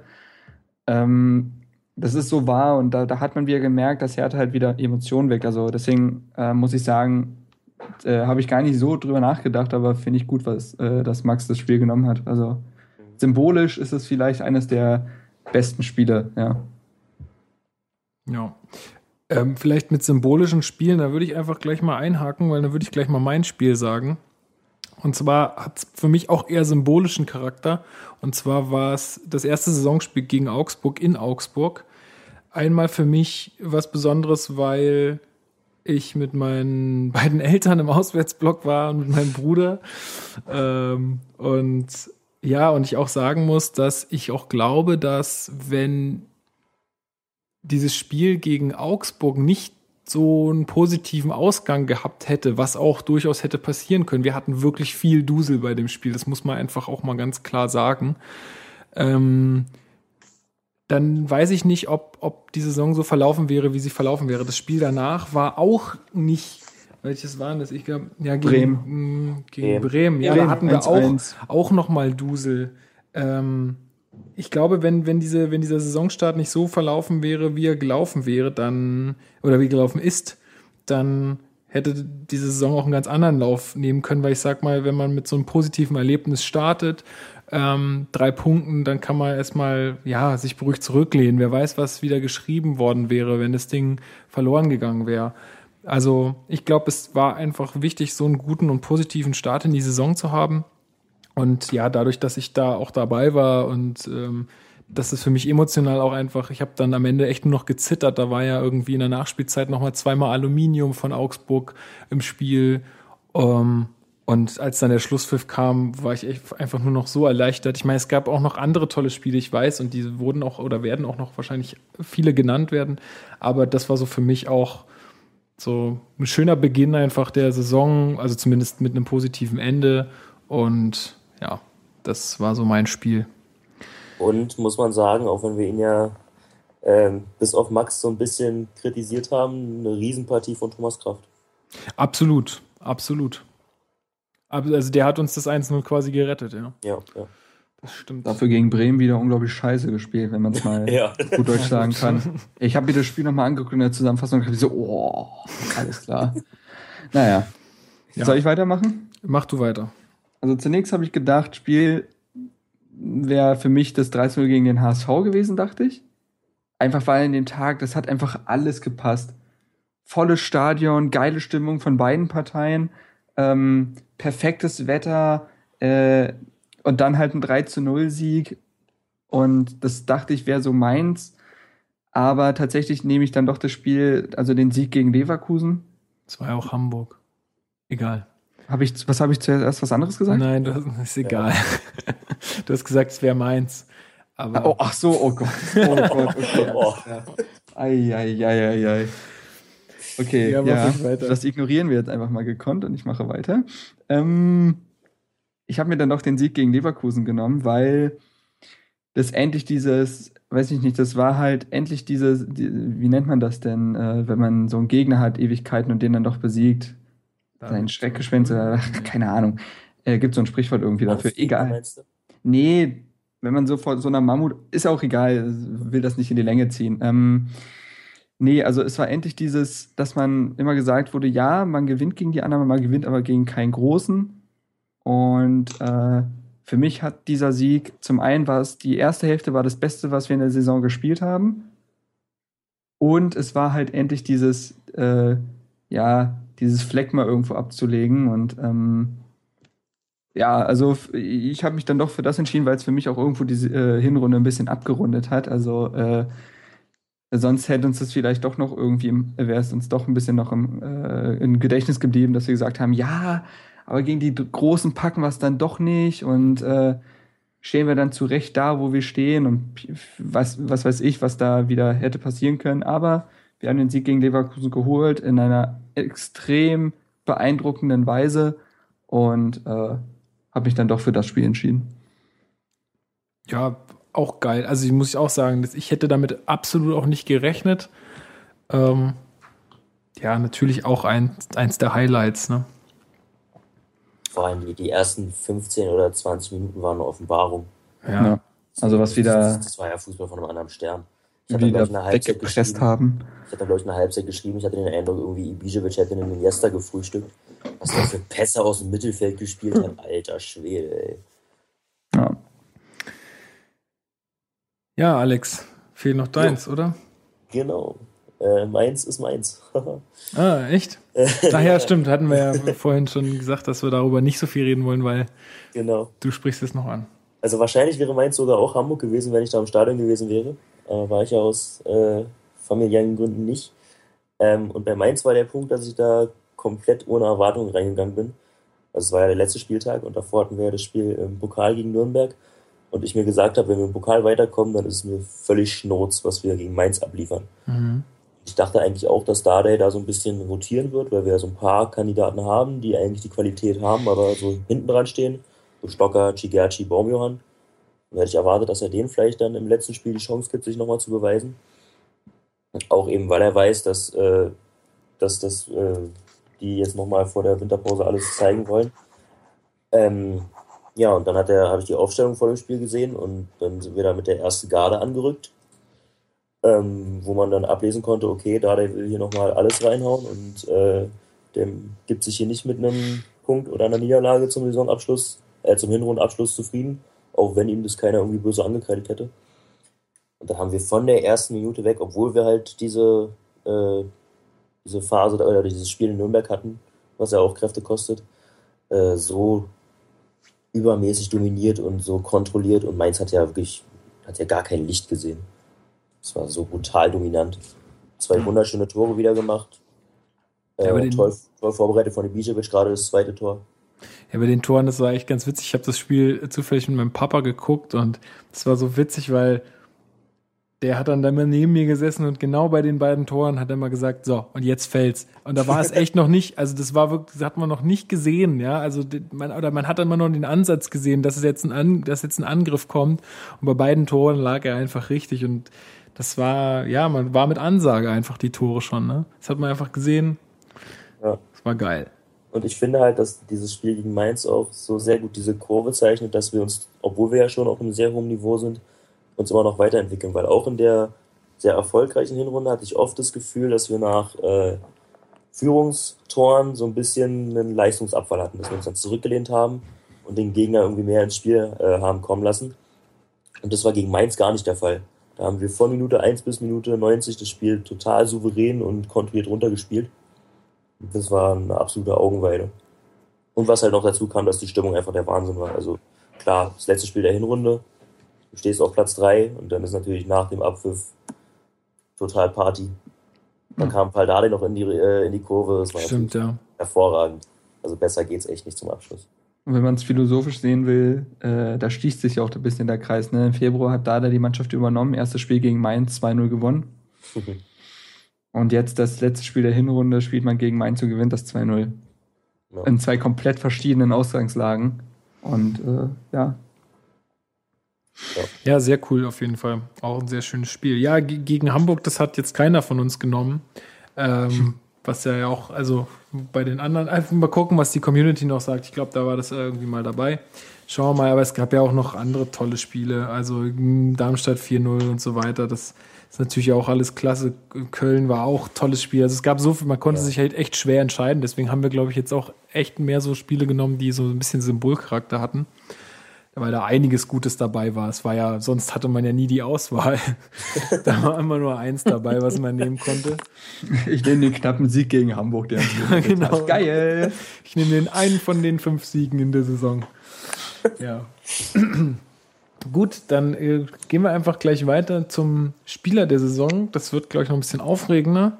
Ähm, da würde ich doch mal bitten, dass Marc einfach mal anfängt hab's befürchtet. Und ich bin mir jetzt noch nicht mal sicher, ob es der ist, aber. ja, das ist genau dieselbe Situation. Da gibt's ich habe tatsächlich irgendwie drei Spieler so für mich irgendwie, aber äh, wenn ich jetzt. Beschränk dich auf einen. Ja, also wahrscheinlich ist es dann doch Per Schellbrett. Ähm, äh, ich weiß nicht, ähm, ob das jetzt, ob ich jemandem jetzt was vorgreife, aber ja. Also äh, Schellbrett einfach jemand, der letzt, letzte Saison irgendwie nicht das abrufen konnte, was er eigentlich ähm, zum, imstande ist zu leisten. Und in dieser Saison, finde ich, ist er unglaublich überragend. In den Medien wird halt immer Darida äh, halt äh, zelebriert und vorgestellt und bewertet, aber ich finde, äh, Shelbrett ist wahrscheinlich genauso wichtig wie er. Und äh, also defensiv ist Shelbrett unglaublich gut. Also äh, was der da abräumt, was der dann äh, zustellt, wie der Bälle abfängt, sichert und dann souverän weiterspielt, das, das habe ich selten so gesehen. Und er ist der perfekte Rückhalt für die Mannschaft, das perfekte Auffangnetz. Und das ist so wichtig. Ähm, und ich muss auch sagen, also vielleicht, das ist vielleicht schwierig, das in die Bewertung reinzunehmen, aber es gab 2015 das Interview mit ihm auf äh, auf Hertha TV und äh, da wurde so ein Porträt quasi von, der, von ihm erstellt, beziehungsweise man hat mal gesehen, wie er als Charakter ist und nicht nur in den quasi in den Interviews nach dem Spiel, wo er auch immer sehr sympathisch rüberkommt. Und in dem Interview hat er mich unglaublich beeindruckt mit seiner Art. Also der Junge ist unglaublich bodenständig und äh, so sympathisch, locker, lustig. Ähm, man hat einfach das Gefühl, dass es ein guter Mensch ist und mit dem man einfach mal zu, äh, zusammen rumhängen will. Und äh, ich weiß nicht, also vielleicht ist er teilweise auch so die gute Seele des Vereins, der sich einfach auch zurückstellt, wenn es sein muss, der seine Arbeit leistet und das wirklich in einer perfekten Manier in dieser Hinrunde. Und ich, ich, ich freue mich echt nicht auf den Tag, wo er seine fünfte gelbe Karte sieht und dann im nächsten Spiel fehlt, denn das steht ja kurz bevor, der rennt ja immer mit vier rum, denn ich weiß nicht, wie das Spiel dann aussehen wird. Und vielleicht wird man dann erst merken, was man an ihm hat. Und ja, sportlich wie menschlich, glaube ich, mein Spieler 2015. Ja, also ich finde auch, ich finde es ganz gut, dass du auch das nochmal mit dem Persönlichen reingebracht hast, weil ich glaube, das ist auch ein ganz großer Punkt bei ihm und ich finde, das gehört auch in die Bewertung mit rein. Also ähm, warum nicht? Also das mhm. kann man schon ruhig machen. Ich fand es zum Beispiel super cool äh, bei dem Interview, was du angesprochen hast. Da hat der Reporter dann so scherzhaft darauf angesprochen, dass er ja mit Darida jetzt jemanden hat, der ihn äh, noch in die Tasche steckt, läuferisch. Und dann meinte Shelbert, naja, der ist ja auch 20 Kilo leichter, ist ja klar, dass der ja, ja. Ja, ja, hat er dann versucht zu begründen. So. Dabei ist er nur 10 Kilo leichter. So. ja. Und äh, weiß nicht, wenn der dann halt so erzählt, das Wichtigste eigentlich ist, äh, dass man ein guter Vater ist und dass er erzählt, wenn, wenn das hier alles, wenn die ganze Fußballgeschichte erstmal vorbei ist, dann möchte er erstmal auch zurück äh, nach Norwegen, am liebsten würde er irgendwie in ein Haus am, im, im Wald erstmal leben und da einfach komplett auf Handy, Internet und all das verzichten. Und am liebsten würde er Feuerstadt, äh, Feuerwehrmann in seiner Stadt werden. Und das sind alles so Aussagen. Und das nimmt man ihm halt zu, zu 100 Prozent ab. Und, Dann äh, in die finnische Sauna. Ganz genau. Und der, der ist einfach, weiß ich nicht, also äh, du merkst einfach, dass der wirklich ein großes und gutes Herz hat. Und äh, heutzutage in dem Fußballgeschäft finde ich, das ist alles andere als selbstverständlich. Ja, super Typ, gebe ich dir vollkommen recht. Ich finde den schon immer cool. Also ich mag den auch persönlich sehr gerne. Gut, äh, Max? Mhm. Ja, ähm, mein Spieler spielt ein bisschen weiter vorne. Ähm, das ist Kalu. Mhm. Der hat, der ist für mich so ein bisschen einfach das, das Sinnbild des Aufschwungs bei der Hertha. Letztes Jahr hat bei ihm einfach nichts funktioniert. Er war auch wahrscheinlich im Kopf noch nicht richtig da. Ja, jetzt hat er dann schon neunmal getroffen. Ähm, ja, der Turban Kalu bleibt mir da eigentlich sehr, sehr oft im, im Gedächtnis hängen. Ja, und auch wenn er Interviews gibt nach dem Spiel, er strahlt, er macht Witze. Es gefällt ihm einfach äh, zu spielen und das zeigt er auch auf dem Platz. Von daher ist das für mich der Spiel, also mein Spieler der Hinrunde. Ja, also dann greife ich mal gleich mit ein. Ähm, war auch meine Wahl. Aus den, eigentlich aus den gleichen Gründen, weil es irgendwie, letzte Saison musste er sich so viel anhören und alle Hertha-Fans haben ihn schon irgendwie verschrien und ach, es war irgendwie ja, alles so genau. total negativ eingestellt gegenüber ihm und irgendwie so, so hatte man das Gefühl, es geht irgendwie dem ganzen Verein so, dass irgendwie alles so negativ ist und dieses Jahr ist irgendwie alles so positiv oder diese Saison und ähm, das merkt man auch, das merkt man bei ihm halt in den Interviews, finde ich auch ganz extrem. Also wenn der jetzt vor der Kamera steht da und dann grinst der die ganze Zeit nur und ähm, ja, ist einfach. Wirkt immer wie so ein Jamaikaner irgendwie so, ja, Yo so, man, what, what's great, so ein bisschen, so ein bisschen einfach gechillt und ja, der, der Typ, der der macht einfach mittlerweile richtig viel Spaß und ähm, auch die Tore von ihm, das ist einfach genau das, was er, was er kann und diese, wenn man sich die alle mal jetzt hintereinander weg angucken würde, so zusammenschneiden würde, die Kalutore, das ist, ach, es ist einfach geil, wie der die Dinger reinmacht, das ist halt einfach Hammer. Also wie der da zwei, drei Leute teilweise stehen lässt und das Ding dann reinschießt, das ist einfach genial. Also ich finde auch, dass auch mein Mann der Hinrunde, einfach auch, weil ich ihn so in den Interviews so sympathisch finde und weil er einfach so viel einstecken musste und jetzt endlich angekommen ist, finde ich einfach super. Er macht halt in, diesem, in dieser Saison macht er die Tore, die hätte er letzte Saison niemals gemacht. Ich denke da nur an das äh, Tor in Hannover, wo er alleine auf Zieler zugelaufen ist mhm. und hatte, glaube ich, eine halbe Minute Zeit, wo er ihn jetzt hinschießt und wie er jubelt. Ich glaube, letzte Saison hätte er den nicht gemacht. Und diese Saison ist er so eiskalt vorm Tor einfach und hat so ein bisschen halt seine alte Stärke einfach wieder zurück. Ja, ja, ich meine, es ist ja auch, mit Ibisevic vorne auch überragend zusammen. Es ist ja auch ganz klar, also ich habe mich vorhin hier beim, beim Mittagessen mit meiner Freundin noch kurz unterhalten und die hat auch gefragt, was ist denn jetzt der Grund, warum der auf einmal so los, also warum der jetzt so, warum der jetzt auf einmal so gut ist. Und ich habe gesagt, naja, ich meine, der Typ, der kam halt äh, von, von wo kam der jetzt nochmal? Lille.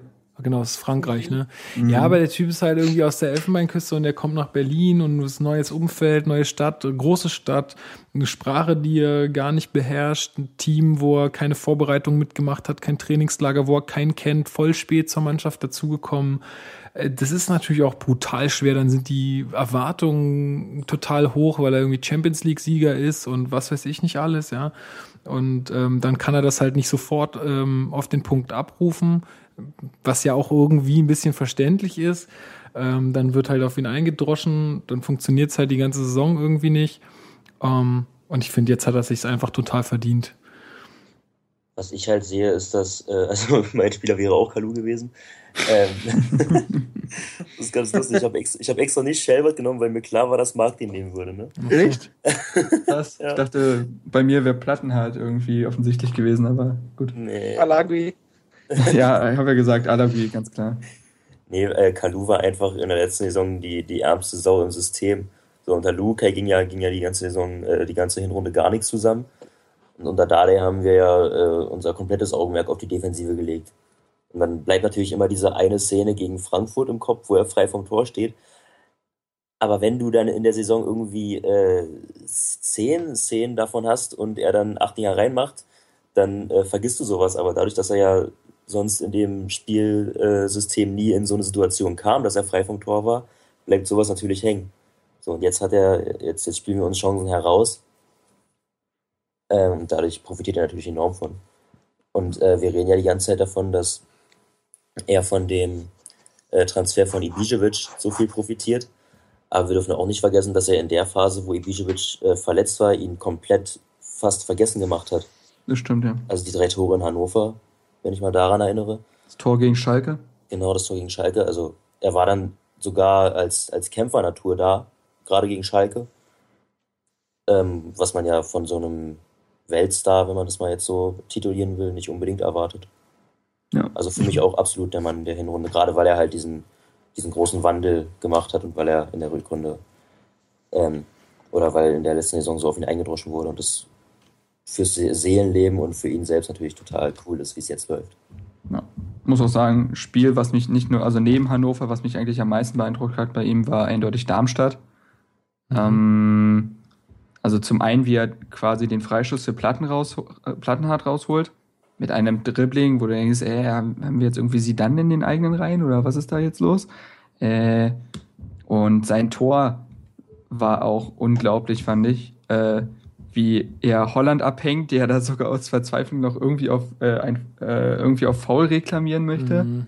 Äh, und mit dem gleichen Tempo zieht er dann noch am Kiefer vorbei und schiebt cool ein. Also ähm, vermutlich das geilste Tor von Kalu in der Saison, also für mich, ähm, weil es einfach jetzt auch sein neues Selbstbewusstsein und seine neue Frische zeigt und äh, ich glaube, dem wird es einfach gut getan haben, dass da der einfach mal wirklich gesagt hat, also Salomon, ganz ehrlich, aber das war bis jetzt ziemlich Murks, was du gemacht hast. Äh, und jetzt wird im Sommer mal richtig geackert und richtig äh, äh, Arbeit betrieben. Das hat und, er ja auch genauso, also nicht genau in dem Wort, ja, genau. aber genau so hat er es ja gesagt. Ne? Ja, und, äh, hat, und das hat ihm gut getan, diese Schelte. Also, und äh, Kalu wäre meine, wahrscheinlich meine Nummer zwei gewesen, weil hätten wir jetzt sowas wie äh, Überraschung der Saison gehabt, als Punkt hätte ich Kalu genannt, weil es ja nicht abzusehen war, dass er jetzt doch nochmal angreifen wird.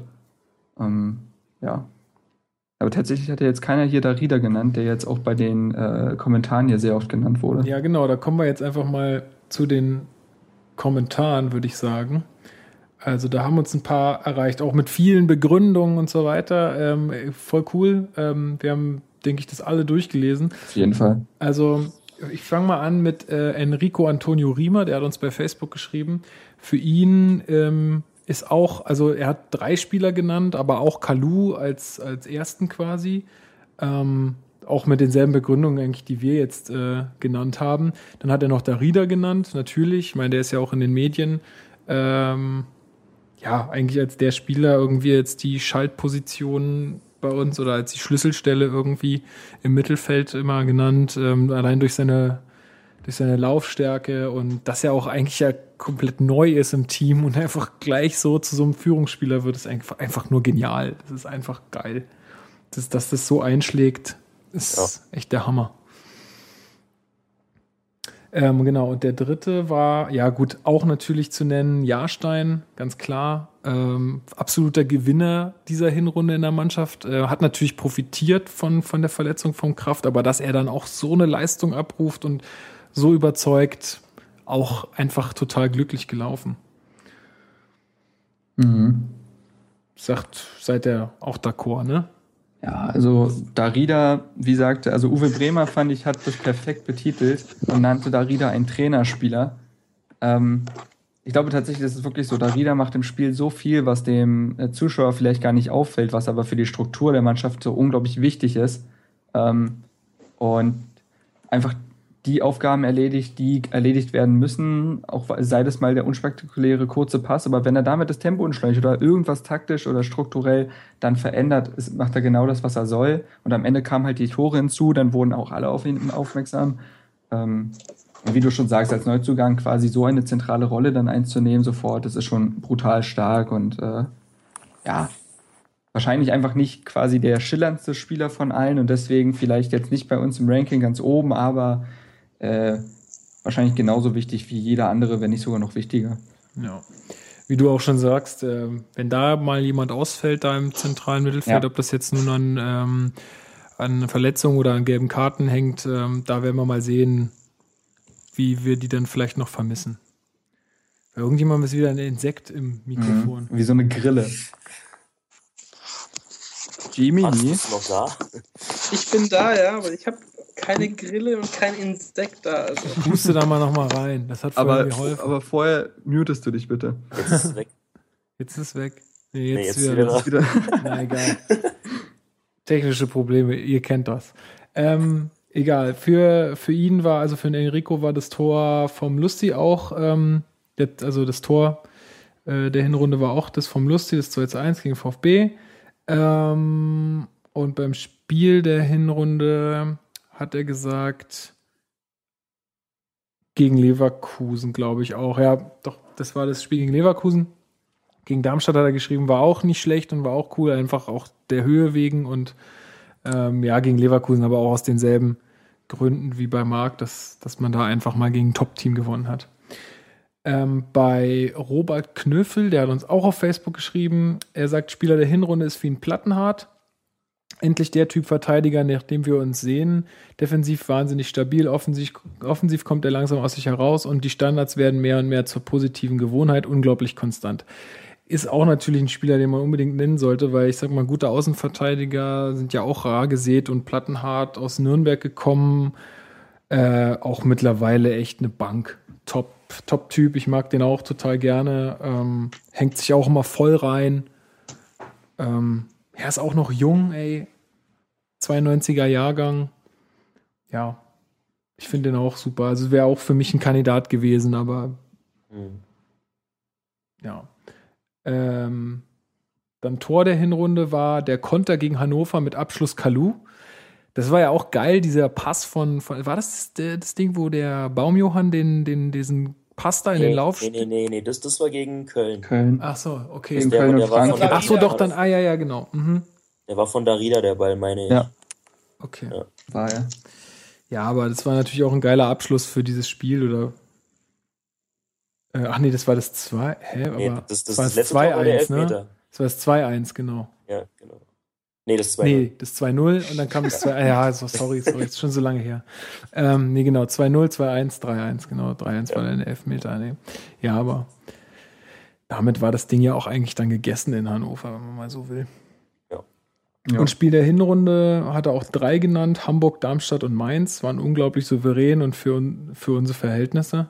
Äh, ja, Hamburg einfach auch, um es nochmal zu würdigen, war natürlich geil. Hatte Marc ja vorhin auch schon was dazu gesagt. Dann, oh je, das ist schon wieder so ein langer Text von Sebastian Hubert. Ich kann, ich kann dir helfen. Äh, Hilf erster mir. Text sagt, äh, Flam äh, sagt auch Darida.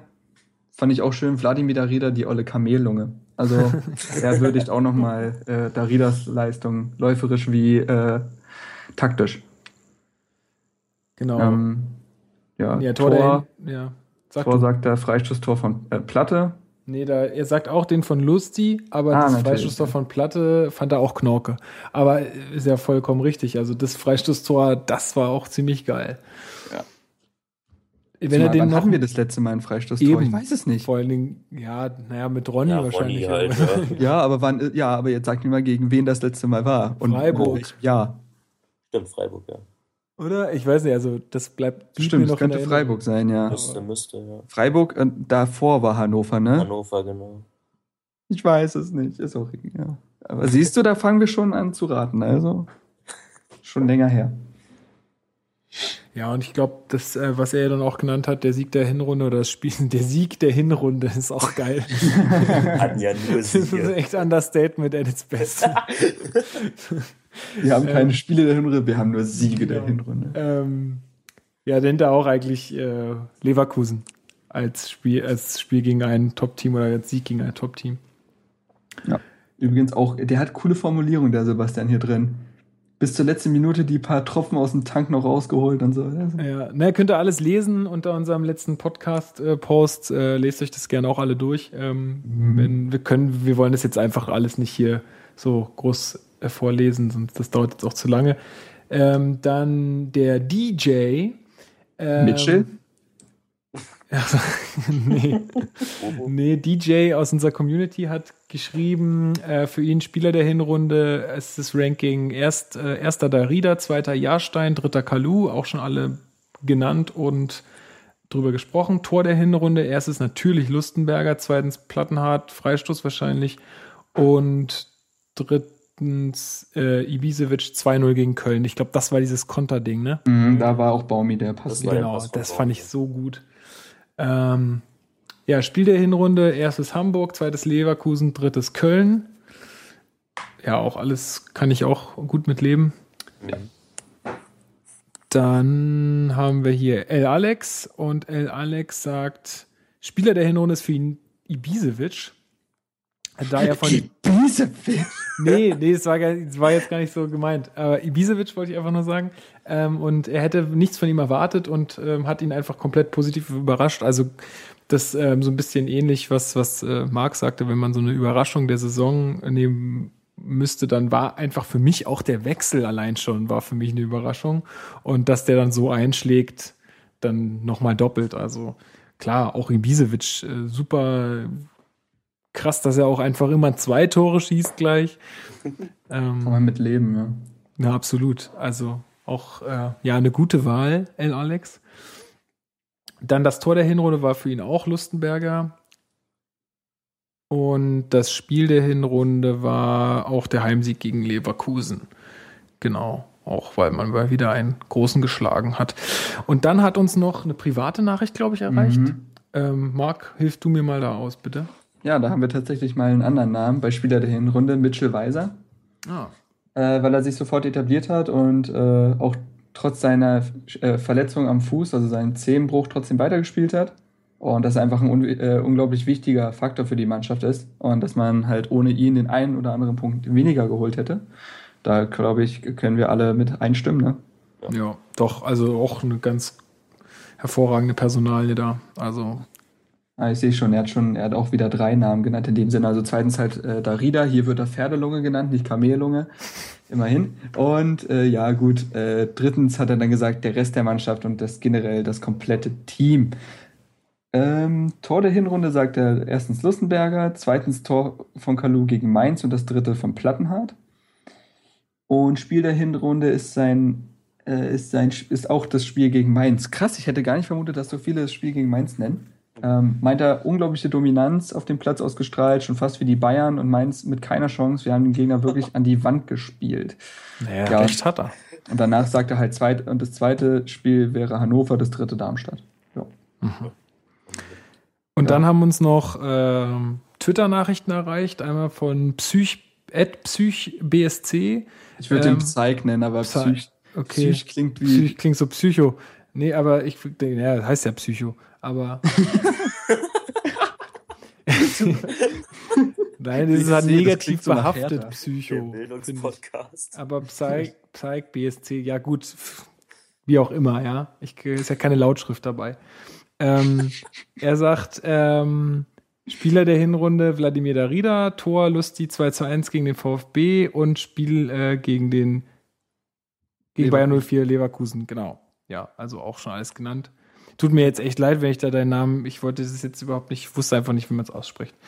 Ähm, und äh, Lionleg 22. Hoffentlich habe ich das jetzt auch richtig ausgesprochen. Äh, für ihn war das Spiel Darmstadt äh, das beste Spiel der Hinrunde. Er schreibt äh, überlegen und effektiv. Dann das Tor Ibisevic Hacke, Darida Tor, also wahrscheinlich das gegen Nürnberg, das Ding, was echt auch wunderschön, also was vom Spielzug her einfach wunderschön war. Äh, und Spieler kann er sich nicht entscheiden. Gut, schön. Naja, Spricht für uns. aber es spricht einfach für die Mannschaft, würde ich sagen. Ne? ja. Ja, haben wir sonst noch genannt, ne? irgendwo? Ich glaube, sonst hatten wir jetzt keine Zuschriften mehr. Falls Nee. wir jetzt irgendwie wie jemand vergessen haben, aus welchen Gründen auch immer, äh, hat uns irgendwie nicht erreicht, bitte dann einfach nochmal in die Kommentare und auch nochmal für alle die, die das jetzt hören, auch gerne einfach in die Kommentare schreiben, wer für euch Spiel, äh, Spieler der Hinrunde war, Spiel der Hinrunde und auch gerne Tor der Hinrunde. Also vielleicht ähm, haben wir ja nochmal ganz andere Sachen, die wir jetzt äh, nicht auf dem Schirm hatten. Ja, so viel zu der Runde. Ähm, haben wir jetzt irgendwas vergessen zu erwähnen, was auch noch total äh, super war in der Hinrunde?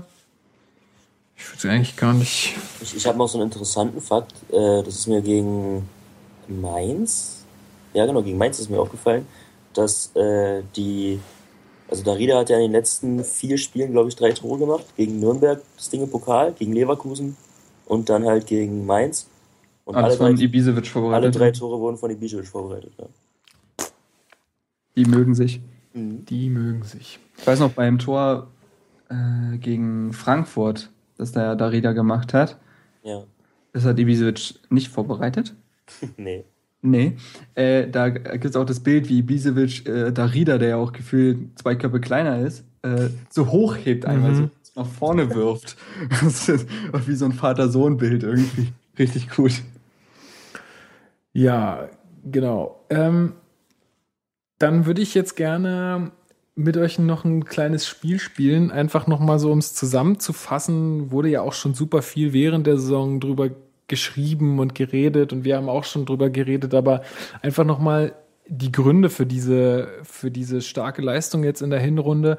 Und ich weiß nicht, ob ihr diese, das noch kennt von früher, wo man immer einen Begriff sagen musste oder weiß ich nicht, ein Tier sagen musste und wer nichts mehr sagen konnte, der hat halt verloren.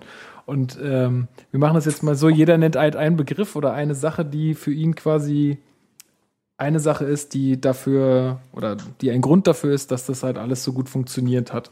Und anfangen tut mal der Max. Ähm, Hauptgrund äh, Paul Dardai. Okay, weil menschlich so ein toller Typ und guter Trainer. oder? Ach, nee, ja, begrü- ein begründen auch noch. bisschen wenigstens. Er hat, der hat vor, vor, vor der Saison halt einfach vieles richtig- die Jungs auch mit Fitness fit gemacht, was er hoffentlich jetzt im Winter auch wieder machen wird. Und ich glaube, ja, er seine Trainingsweise und er als Persönlichkeit einfach, das passt. Und das Super. wird auch in Zukunft weiterhin passen. Okay, ähm, Alex, machen wir mit dir weiter? Ich hätte jetzt auch Paldade als erstes gesagt. Ähm, dann nehme ich mal die Einkaufspolitik, weil, weil du da keinen negativen herausgreifen kannst. Die haben alle eingeschlagen. Weiser überragend, Darida genauso. Für viele ja der Spieler der Hinrunde, das zeigt es ja. Mhm. Ibisevic, fantastisch. Und auch Niklas Stark, auch wenn er ja leider nur ein paar Spiele gemacht hat, aber in denen hat er absolut abgeliefert. Da kann man äh, nichts meckern. Gut, Marc. Teamgeist hat sich während der letzten Rückrunde besonders entwickelt, als Dardai das Team nochmal komplett eingeschworen hat und äh, äh, dem Ganzen ein Ziel gegeben hat und daran konnten sie sich orientieren und haben einfach, einfach eine wirkliche Mannschaft gebildet und äh, das geht dieses Jahr genauso weiter. Sieht man sich zum Beispiel die Jubelpose gegen Darmstadt an, dieses Selfie-Ding. Die Jungs, die mögen sich einfach echt und die, die, die, die äh, wissen, was die aneinander haben und dass der Erfolg der Mannschaft wirklich über dem Einzelnen steht. Das habe ich wirklich das Gefühl. Das ist oft eine Phrase, aber hier, glaube ich, trifft das echt zu. Und glaube, deswegen ist Teamgeist bei uns ein elementarer Punkt. Okay, dann sag ich einfach mal, wurde jetzt von Max schon so ein bisschen angeschnitten. Äh, auf jeden Fall Fitness, klar, war ja auch überall zu lesen. Ähm, also einfach, ja, körperliche Voraussetzungen wurden einfach äh, in der Vorbereitung gelegt und das ist, denke ich, auch mit ein, was ja auch immer von Dardai gesagt wird, auch mit ein Hauptgrund für diese Leistungen, die momentan abgerufen werden können. Max, weiter. Ähm, wir werden ganz oft unterschätzt noch, finde ich persönlich. Ähm, das ist auch so ein Punkt, wo man sie, wo die Mannschaft einfach auch eiskalt dann zuschlägt. Äh, es wird nicht viel in den Medien bisher darüber berichtet, ganz, also große Stories gibt es jetzt noch nicht. Klar, dritter Platz hat jede, jedes Medium jetzt mal geschrieben, aber mehr dann auch nicht, so Hintergründe. Deshalb ist immer noch so ein bisschen das Denken, glaube ich, die Hertha, ja, äh, sind eher unten zu finden, eben nicht, deswegen werden sie äh, unterschätzt. Ja, und das ist eigentlich auch so ein, ein Grund dafür, warum wir gut spielen, weil wenn du unterschätzt wirst, kannst du mehr Überraschungsmomente kreieren. Okay, Alex? Dann sag ich mal Ruhe. Also sowohl vom Umfeld her als auch innerhalb der Mannschaft. Also klar haben wir so ein paar Ausnahmemedien, die jetzt schon wieder von der Champions League schreiben, aber insgesamt äh, ist da doch eine, eine sehr große, also man geht realistisch an die Sache ran, wir wissen, woher wir kommen.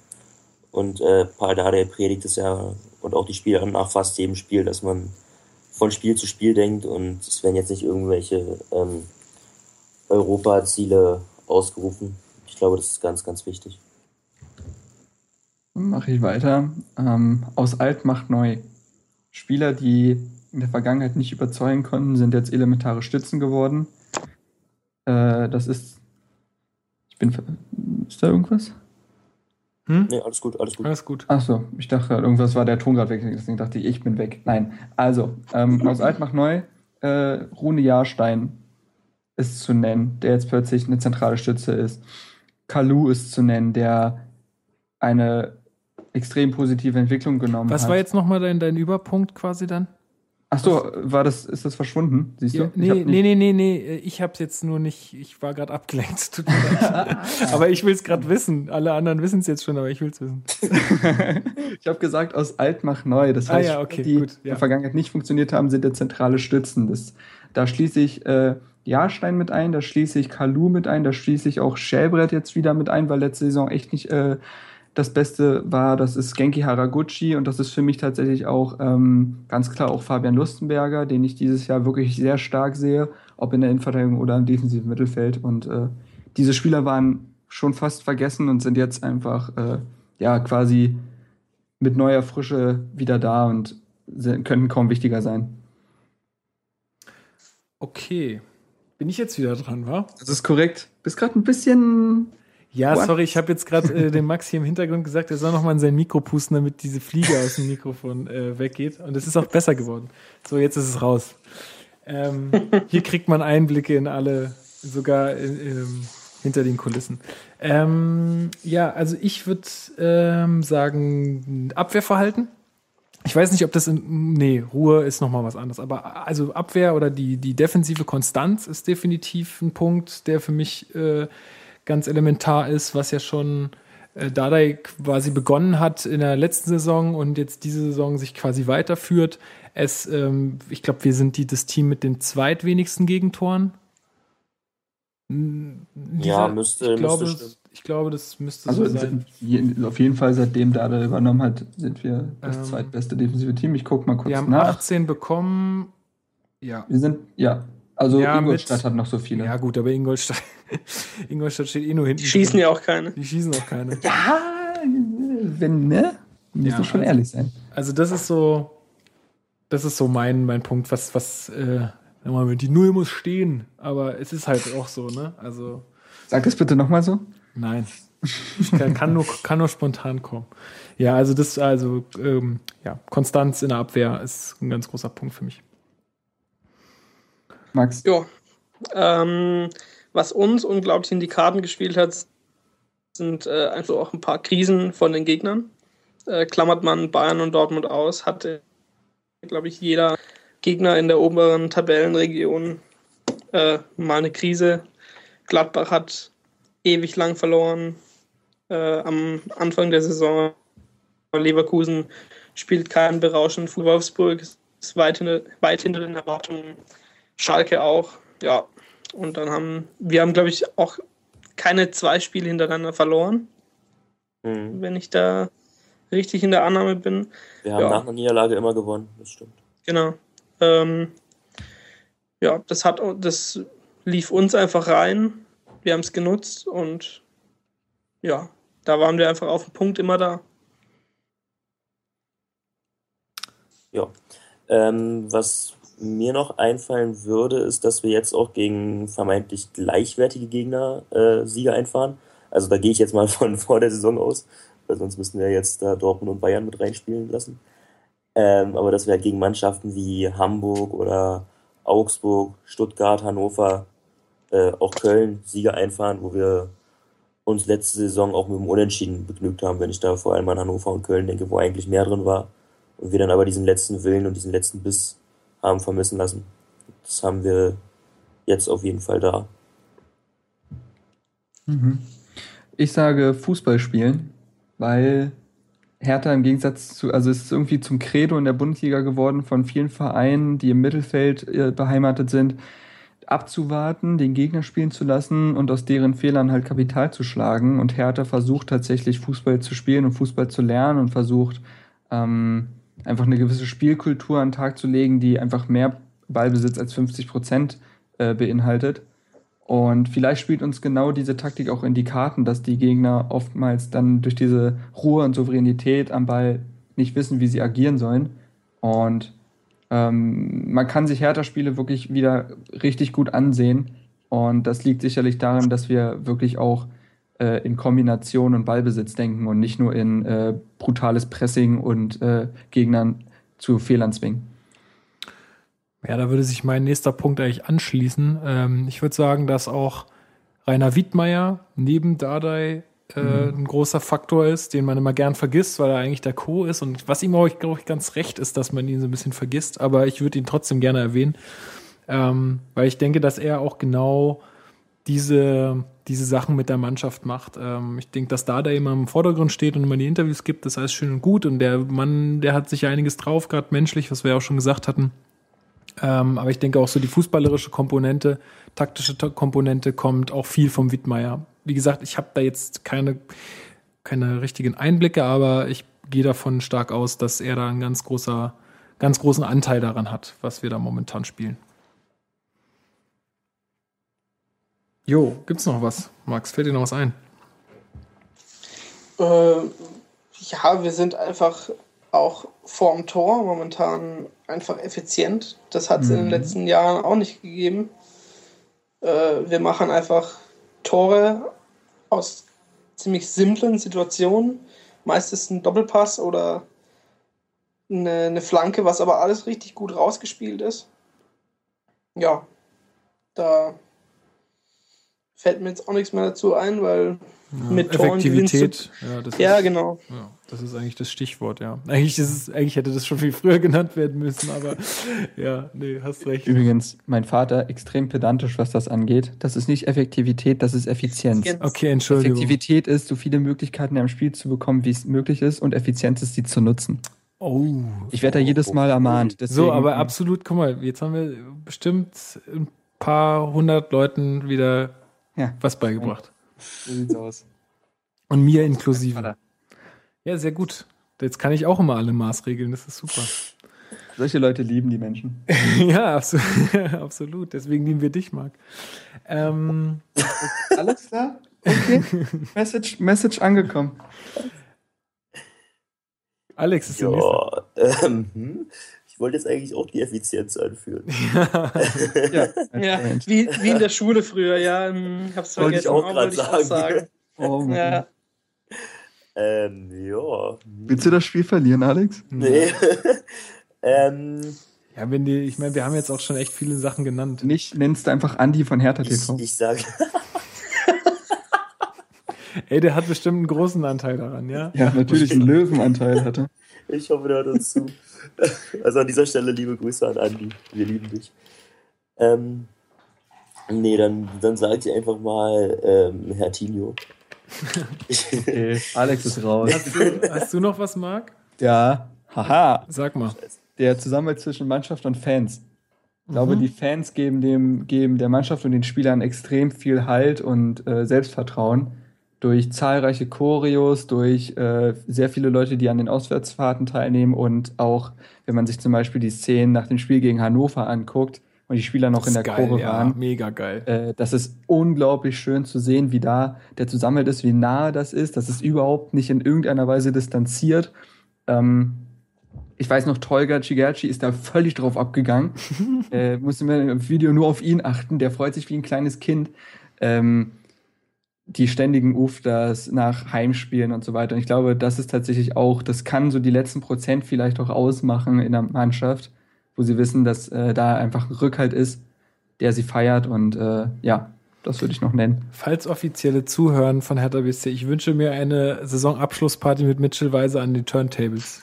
Hallo, klar. Das wäre richtig geil. Ähm, ähm, ich hätte jetzt, einhaken? Ja. Ähm, also Marc hat völlig recht. Ähm, Natürlich. In Hannover war ich zur Abwechslung mal. Ähm, in Hannover war ich ja auch da und bin ja auch äh, immer nach Ostkurve und die Stimmung ist ähm, jetzt gerade in den letzten Spielen natürlich phänomenal. So das Spiel gegen Mainz kann man da, glaube ich, nochmal extra hervorheben. So das Uf da war grandios und die Abschlussfeier dann mit Dade und so weiter. Ähm, aber da ist halt mein Kritikpunkt. Also die Fans, die da sind, machen riesen Stimmung, aber es sind viel zu wenig da. Und das begreife ich nicht.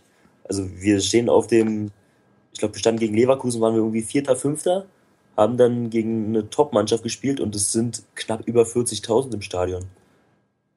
Und das ist für mich, das ist für mich unbegreiflich. Also ich Ja. verstehe nicht, warum diese, diese Akzeptanz innerhalb der Stadt nicht da ist. Also wir hatten sogar. Weil kaum der- noch Berliner in Berlin leben. Das ist kein wir Witz. hatten- das ja, ist wirklich ja. ein Grund.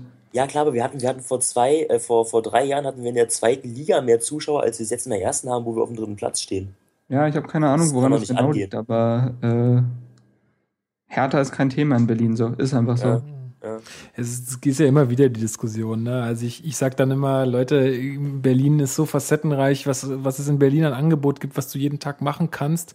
Da ist nicht nur ähm, Fußball, sondern da ist Theater, da ist, äh, weiß ich nicht, alle möglichen, jeden Sport, was es auch immer ist, kannst du machen. Du kannst noch zu den Eisbären gehen, du kannst zu Alba gehen, du kannst zu den Füchsen gehen, du kannst zu Union Berlin gehen. Solltest Ja, du nicht, aber kannst du.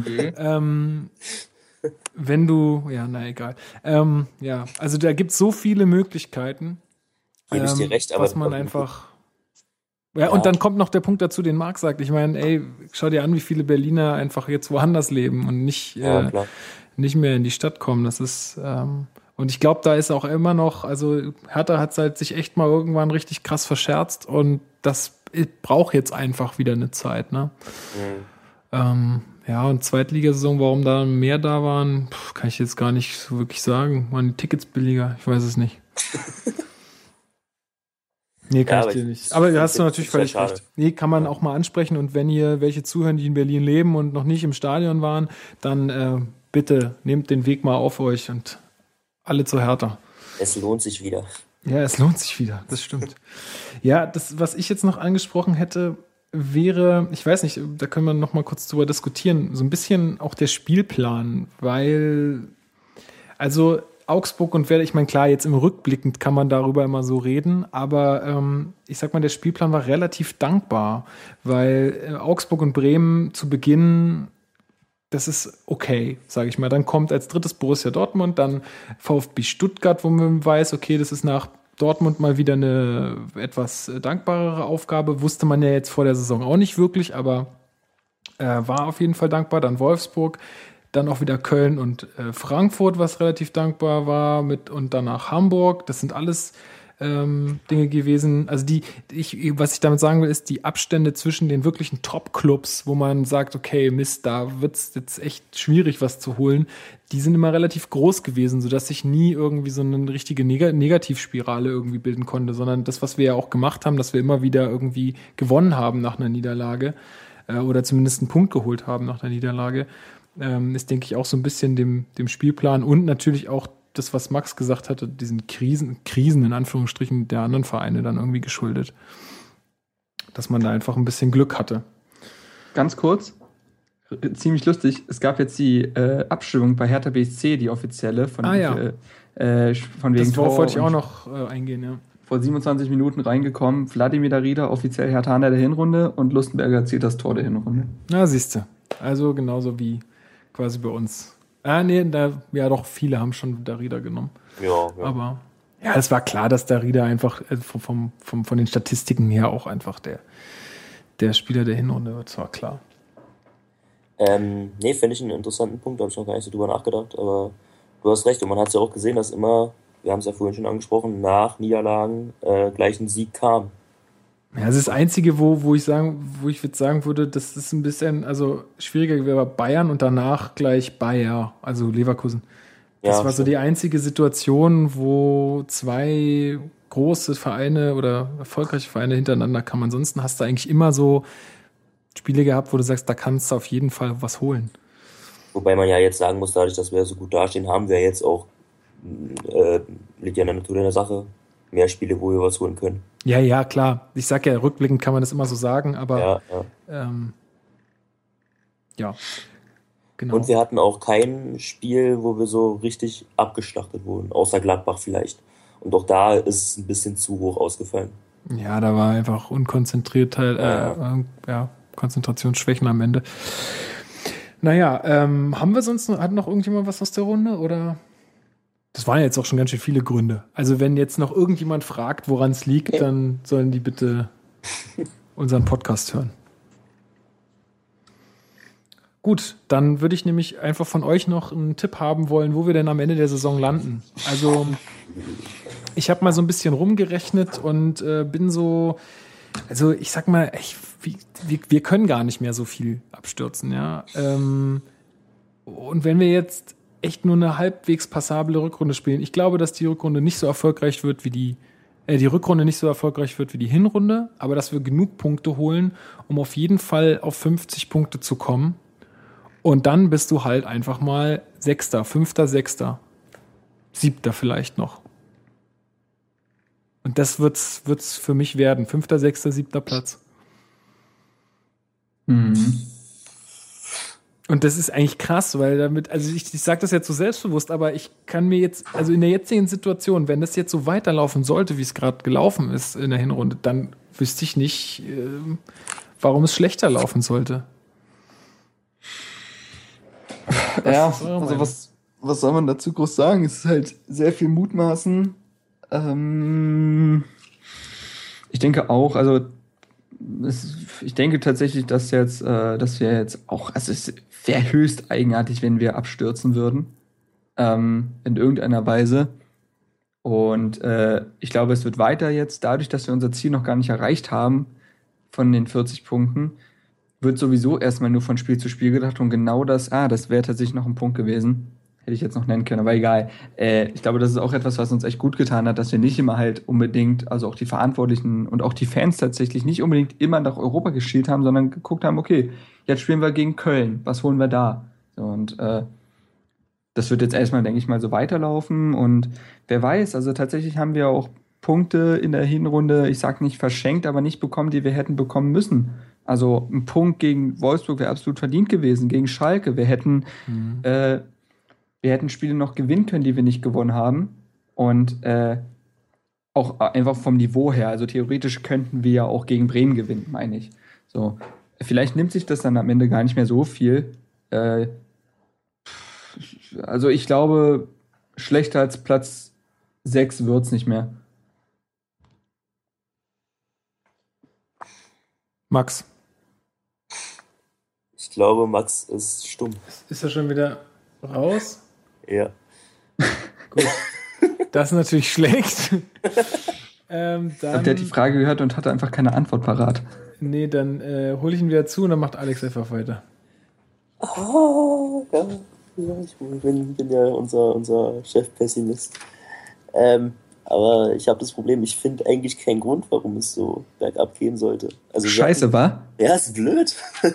nee, wir hatten ja, wir hatten ja schon zweimal jetzt in der jüngeren Vergangenheit gute Hinrunden in der ersten Liga. Das war einmal die unter Bubble und dann eben die unter Lukai.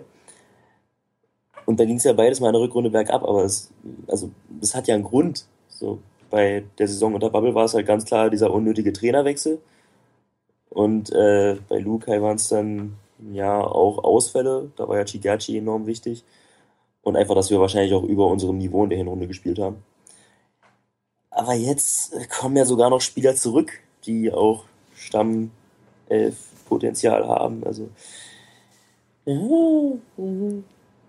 Also ich sag nur noch mal meine Rechnung, ja? Wenn wir gegen mhm. alle Mannschaften, gegen die wir jetzt gepunktet haben oder so, also wenn wir da jetzt nur unentschieden spielen würden, würden mal rein theoretisch, hätten wir noch elf Punkte mehr. Ja. Dann sind wir bei 43, damit bist du im Mittelfeld. So, ja. jetzt werden wir ja nicht nur unentschieden spielen, sondern wir werden auch mal gewinnen. Zwei, drei, vier Spiele, was auch immer. Und dann bist du ganz schnell bei 50 Punkten und dann ist, ja, dann ist das, ist der. Sprich es aus! Dann Boah, ist also Europa ich, drin. Also ja. ich sag mal, ich, ich sag mal, Leverkusen überholt uns noch. Äh, Gladbach auch und wir landen auf 5. Das ist doch schön. Ja. Okay, ich lese gerade, Max hat sich äh, komplett verabschiedet. Er sagt, da geht gar nichts mehr. Seine Internetleitung ist irgendwie tot, was auch immer.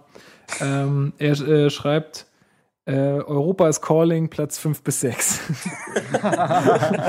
Aber schnell geschaltet, Max. Also, wenn du es dann hörst, sehr gut geschaltet. Ja. Ähm, cool. Dann, ja, also ich blicke auch relativ positiv äh, in die Zukunft schauen wir mal. Ich bin sehr gespannt und äh, freue mich, dass es auch spannend bleibt irgendwie. Genau, dann sind wir eigentlich schon fast durch mit meiner Liste zumindest, wenn ihr jetzt nicht noch irgendwas habt, worüber ihr unbedingt sprechen wolltet. Ähm, das Einzige, was noch wäre, so ein bisschen kleiner Ausblick auf Augsburg, was ihr so denkt, wie man da ähm, abschneiden könnte, jetzt zum Beginn der Rückrunde. Müssen wir jetzt auch nicht drüber, ich meine, es ist Ja, natürlich Ich sage, es wird ein knappes 1 zu 0 und das obligatorische Kalutor. Elfmeter wahrscheinlich, ne? ja. Die Genau. bolzen mal weg. Eigene Sta äh, spielen heim. Nein, das wird. Gehen wir genauso, können doch da. Warum sollten wir jetzt weniger selbstbewusst an die Sache gehen, als jetzt an die Spiele in der Hinrunde? Sehe ich nicht. Also spielerisch sind wir eindeutig besser als Augsburg, die sich echt stabilisiert haben. Das kann man ja äh, gerne konstatieren, aber pff, ich sehe jetzt nicht, warum wir da jetzt plötzlich äh, eher Angst haben sollten als Selbstvertrauen. Ähm, vielleicht sind auch so die ersten 10 bis 20 Minuten entscheidend, wie da beide Mannschaften ins Spiel kommen. Und dann, glaube ich, wird es genauso vielleicht weitergehen, wie es davor weiterging, weil wir eben so gefestigt sind, weil das nicht eben nur äh, Überraschungssiege waren, die wir gefeiert haben. Und dann, ja, ich bin da ganz gelassen. Hm. Ja, ich kann eigentlich fast gar keine Ab An Einschätzung dazu abgeben, weil das ist halt alles, die Karten werden so neu gemischt nach der Pause jetzt. Ähm, wer weiß, wie Augsburg danach drauf ist. Ähm, ja, das. Wir gehen es einfach genauso an wie die letzten Spiele und dann wird sich zeigen, wie, wie der Tag verläuft sozusagen. Also ich kann mir jetzt auch nicht vorstellen, dass wir jetzt auf einmal gegen die Haushoch verlieren sollten. Also punkten werden wir auf jeden Fall, aber ja, mal gucken. Nice. Je nachdem, wie Augsburg halt drauf ist, ne? Ja, Jungs, dann äh, haben wir jetzt gute, weit über zwei Stunden schon gequatscht. Ähm, ich würde sagen, viel mehr gibt es zu dieser Hinrunde gar nicht zu sagen, außer Dankeschön, dass es so gut gelaufen ist an den ganzen Verein. Äh, das ist echt, irgendwie war mal eine, eine richtig, richtig geile Hinserie. Hatten wir ja schon mal und sind danach deutlich abgestürzt, aber ich denke irgendwie die Voraussetzungen sind dieses Jahr oder dieses Jahr, diese Saison komplett andere. Und ich glaube, da müssen wir gar nicht viel drüber reden. Da sind wir uns alle einig, dass das dieses Jahr auf jeden Fall nicht so verlaufen wird. Ja. Oder? Mhm. Gut. Ja, dann würde ich sagen, können wir hier auch äh, zumachen. Wie gesagt, Max äh, lässt euch schön grüßen. Der äh, hat sich schon mal verabschiedet.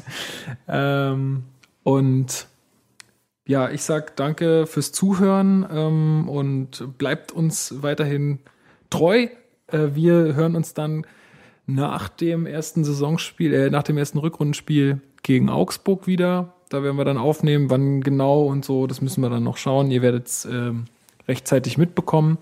Äh, schreibt uns eure Meinung zu allem, was wir jetzt hier erzählt haben, in die Kommentare. Schreibt uns auf Twitter oder edit uns auf Twitter. Unsere Twitter-Names sind folgende von Max. Könnt ihr ihn gleich mal zuspammen, dass er doch gefälligst mal seine Internetleitung auf die Reihe kriegen soll. Äh, at Max Stöboys, ja, also mit B-E-A-U-S. Nee, Stoboys. Ja. Ja, Stoboys, so. Ähm, verlinke ich aber auch alles Oder nochmal. Stobeus. Stobeus? Wird eher Stobeus. Ich sage ja. immer nur Max zu ihm. Ja, ich auch, aber wenn dann, ne? Ja, Genau. Alex ist unter Ed Bum Bum Boateng zu finden. Äh, Marc unter Ed junger Herr 1892 und mein Twitter-Name ist Ed LKSKLSS. Genau. Und äh, ja, Hertha Base allgemein, wo ihr auch dann immer die Infos kriegt und so, ist Ed HBase, also H als Buchstabe nur und dann äh, 1892. Ja, dann habt ihr sonst noch irgendwas zum Abschluss zu sagen? Wollt ihr jemanden grüßen? Äh, nee. Gut, sehr schön. Dann beenden wir das Ganze hier äh, und sagen Dankeschön fürs Zuhören und bis zum nächsten Mal. Haut rein. Tschüssi. Ciao.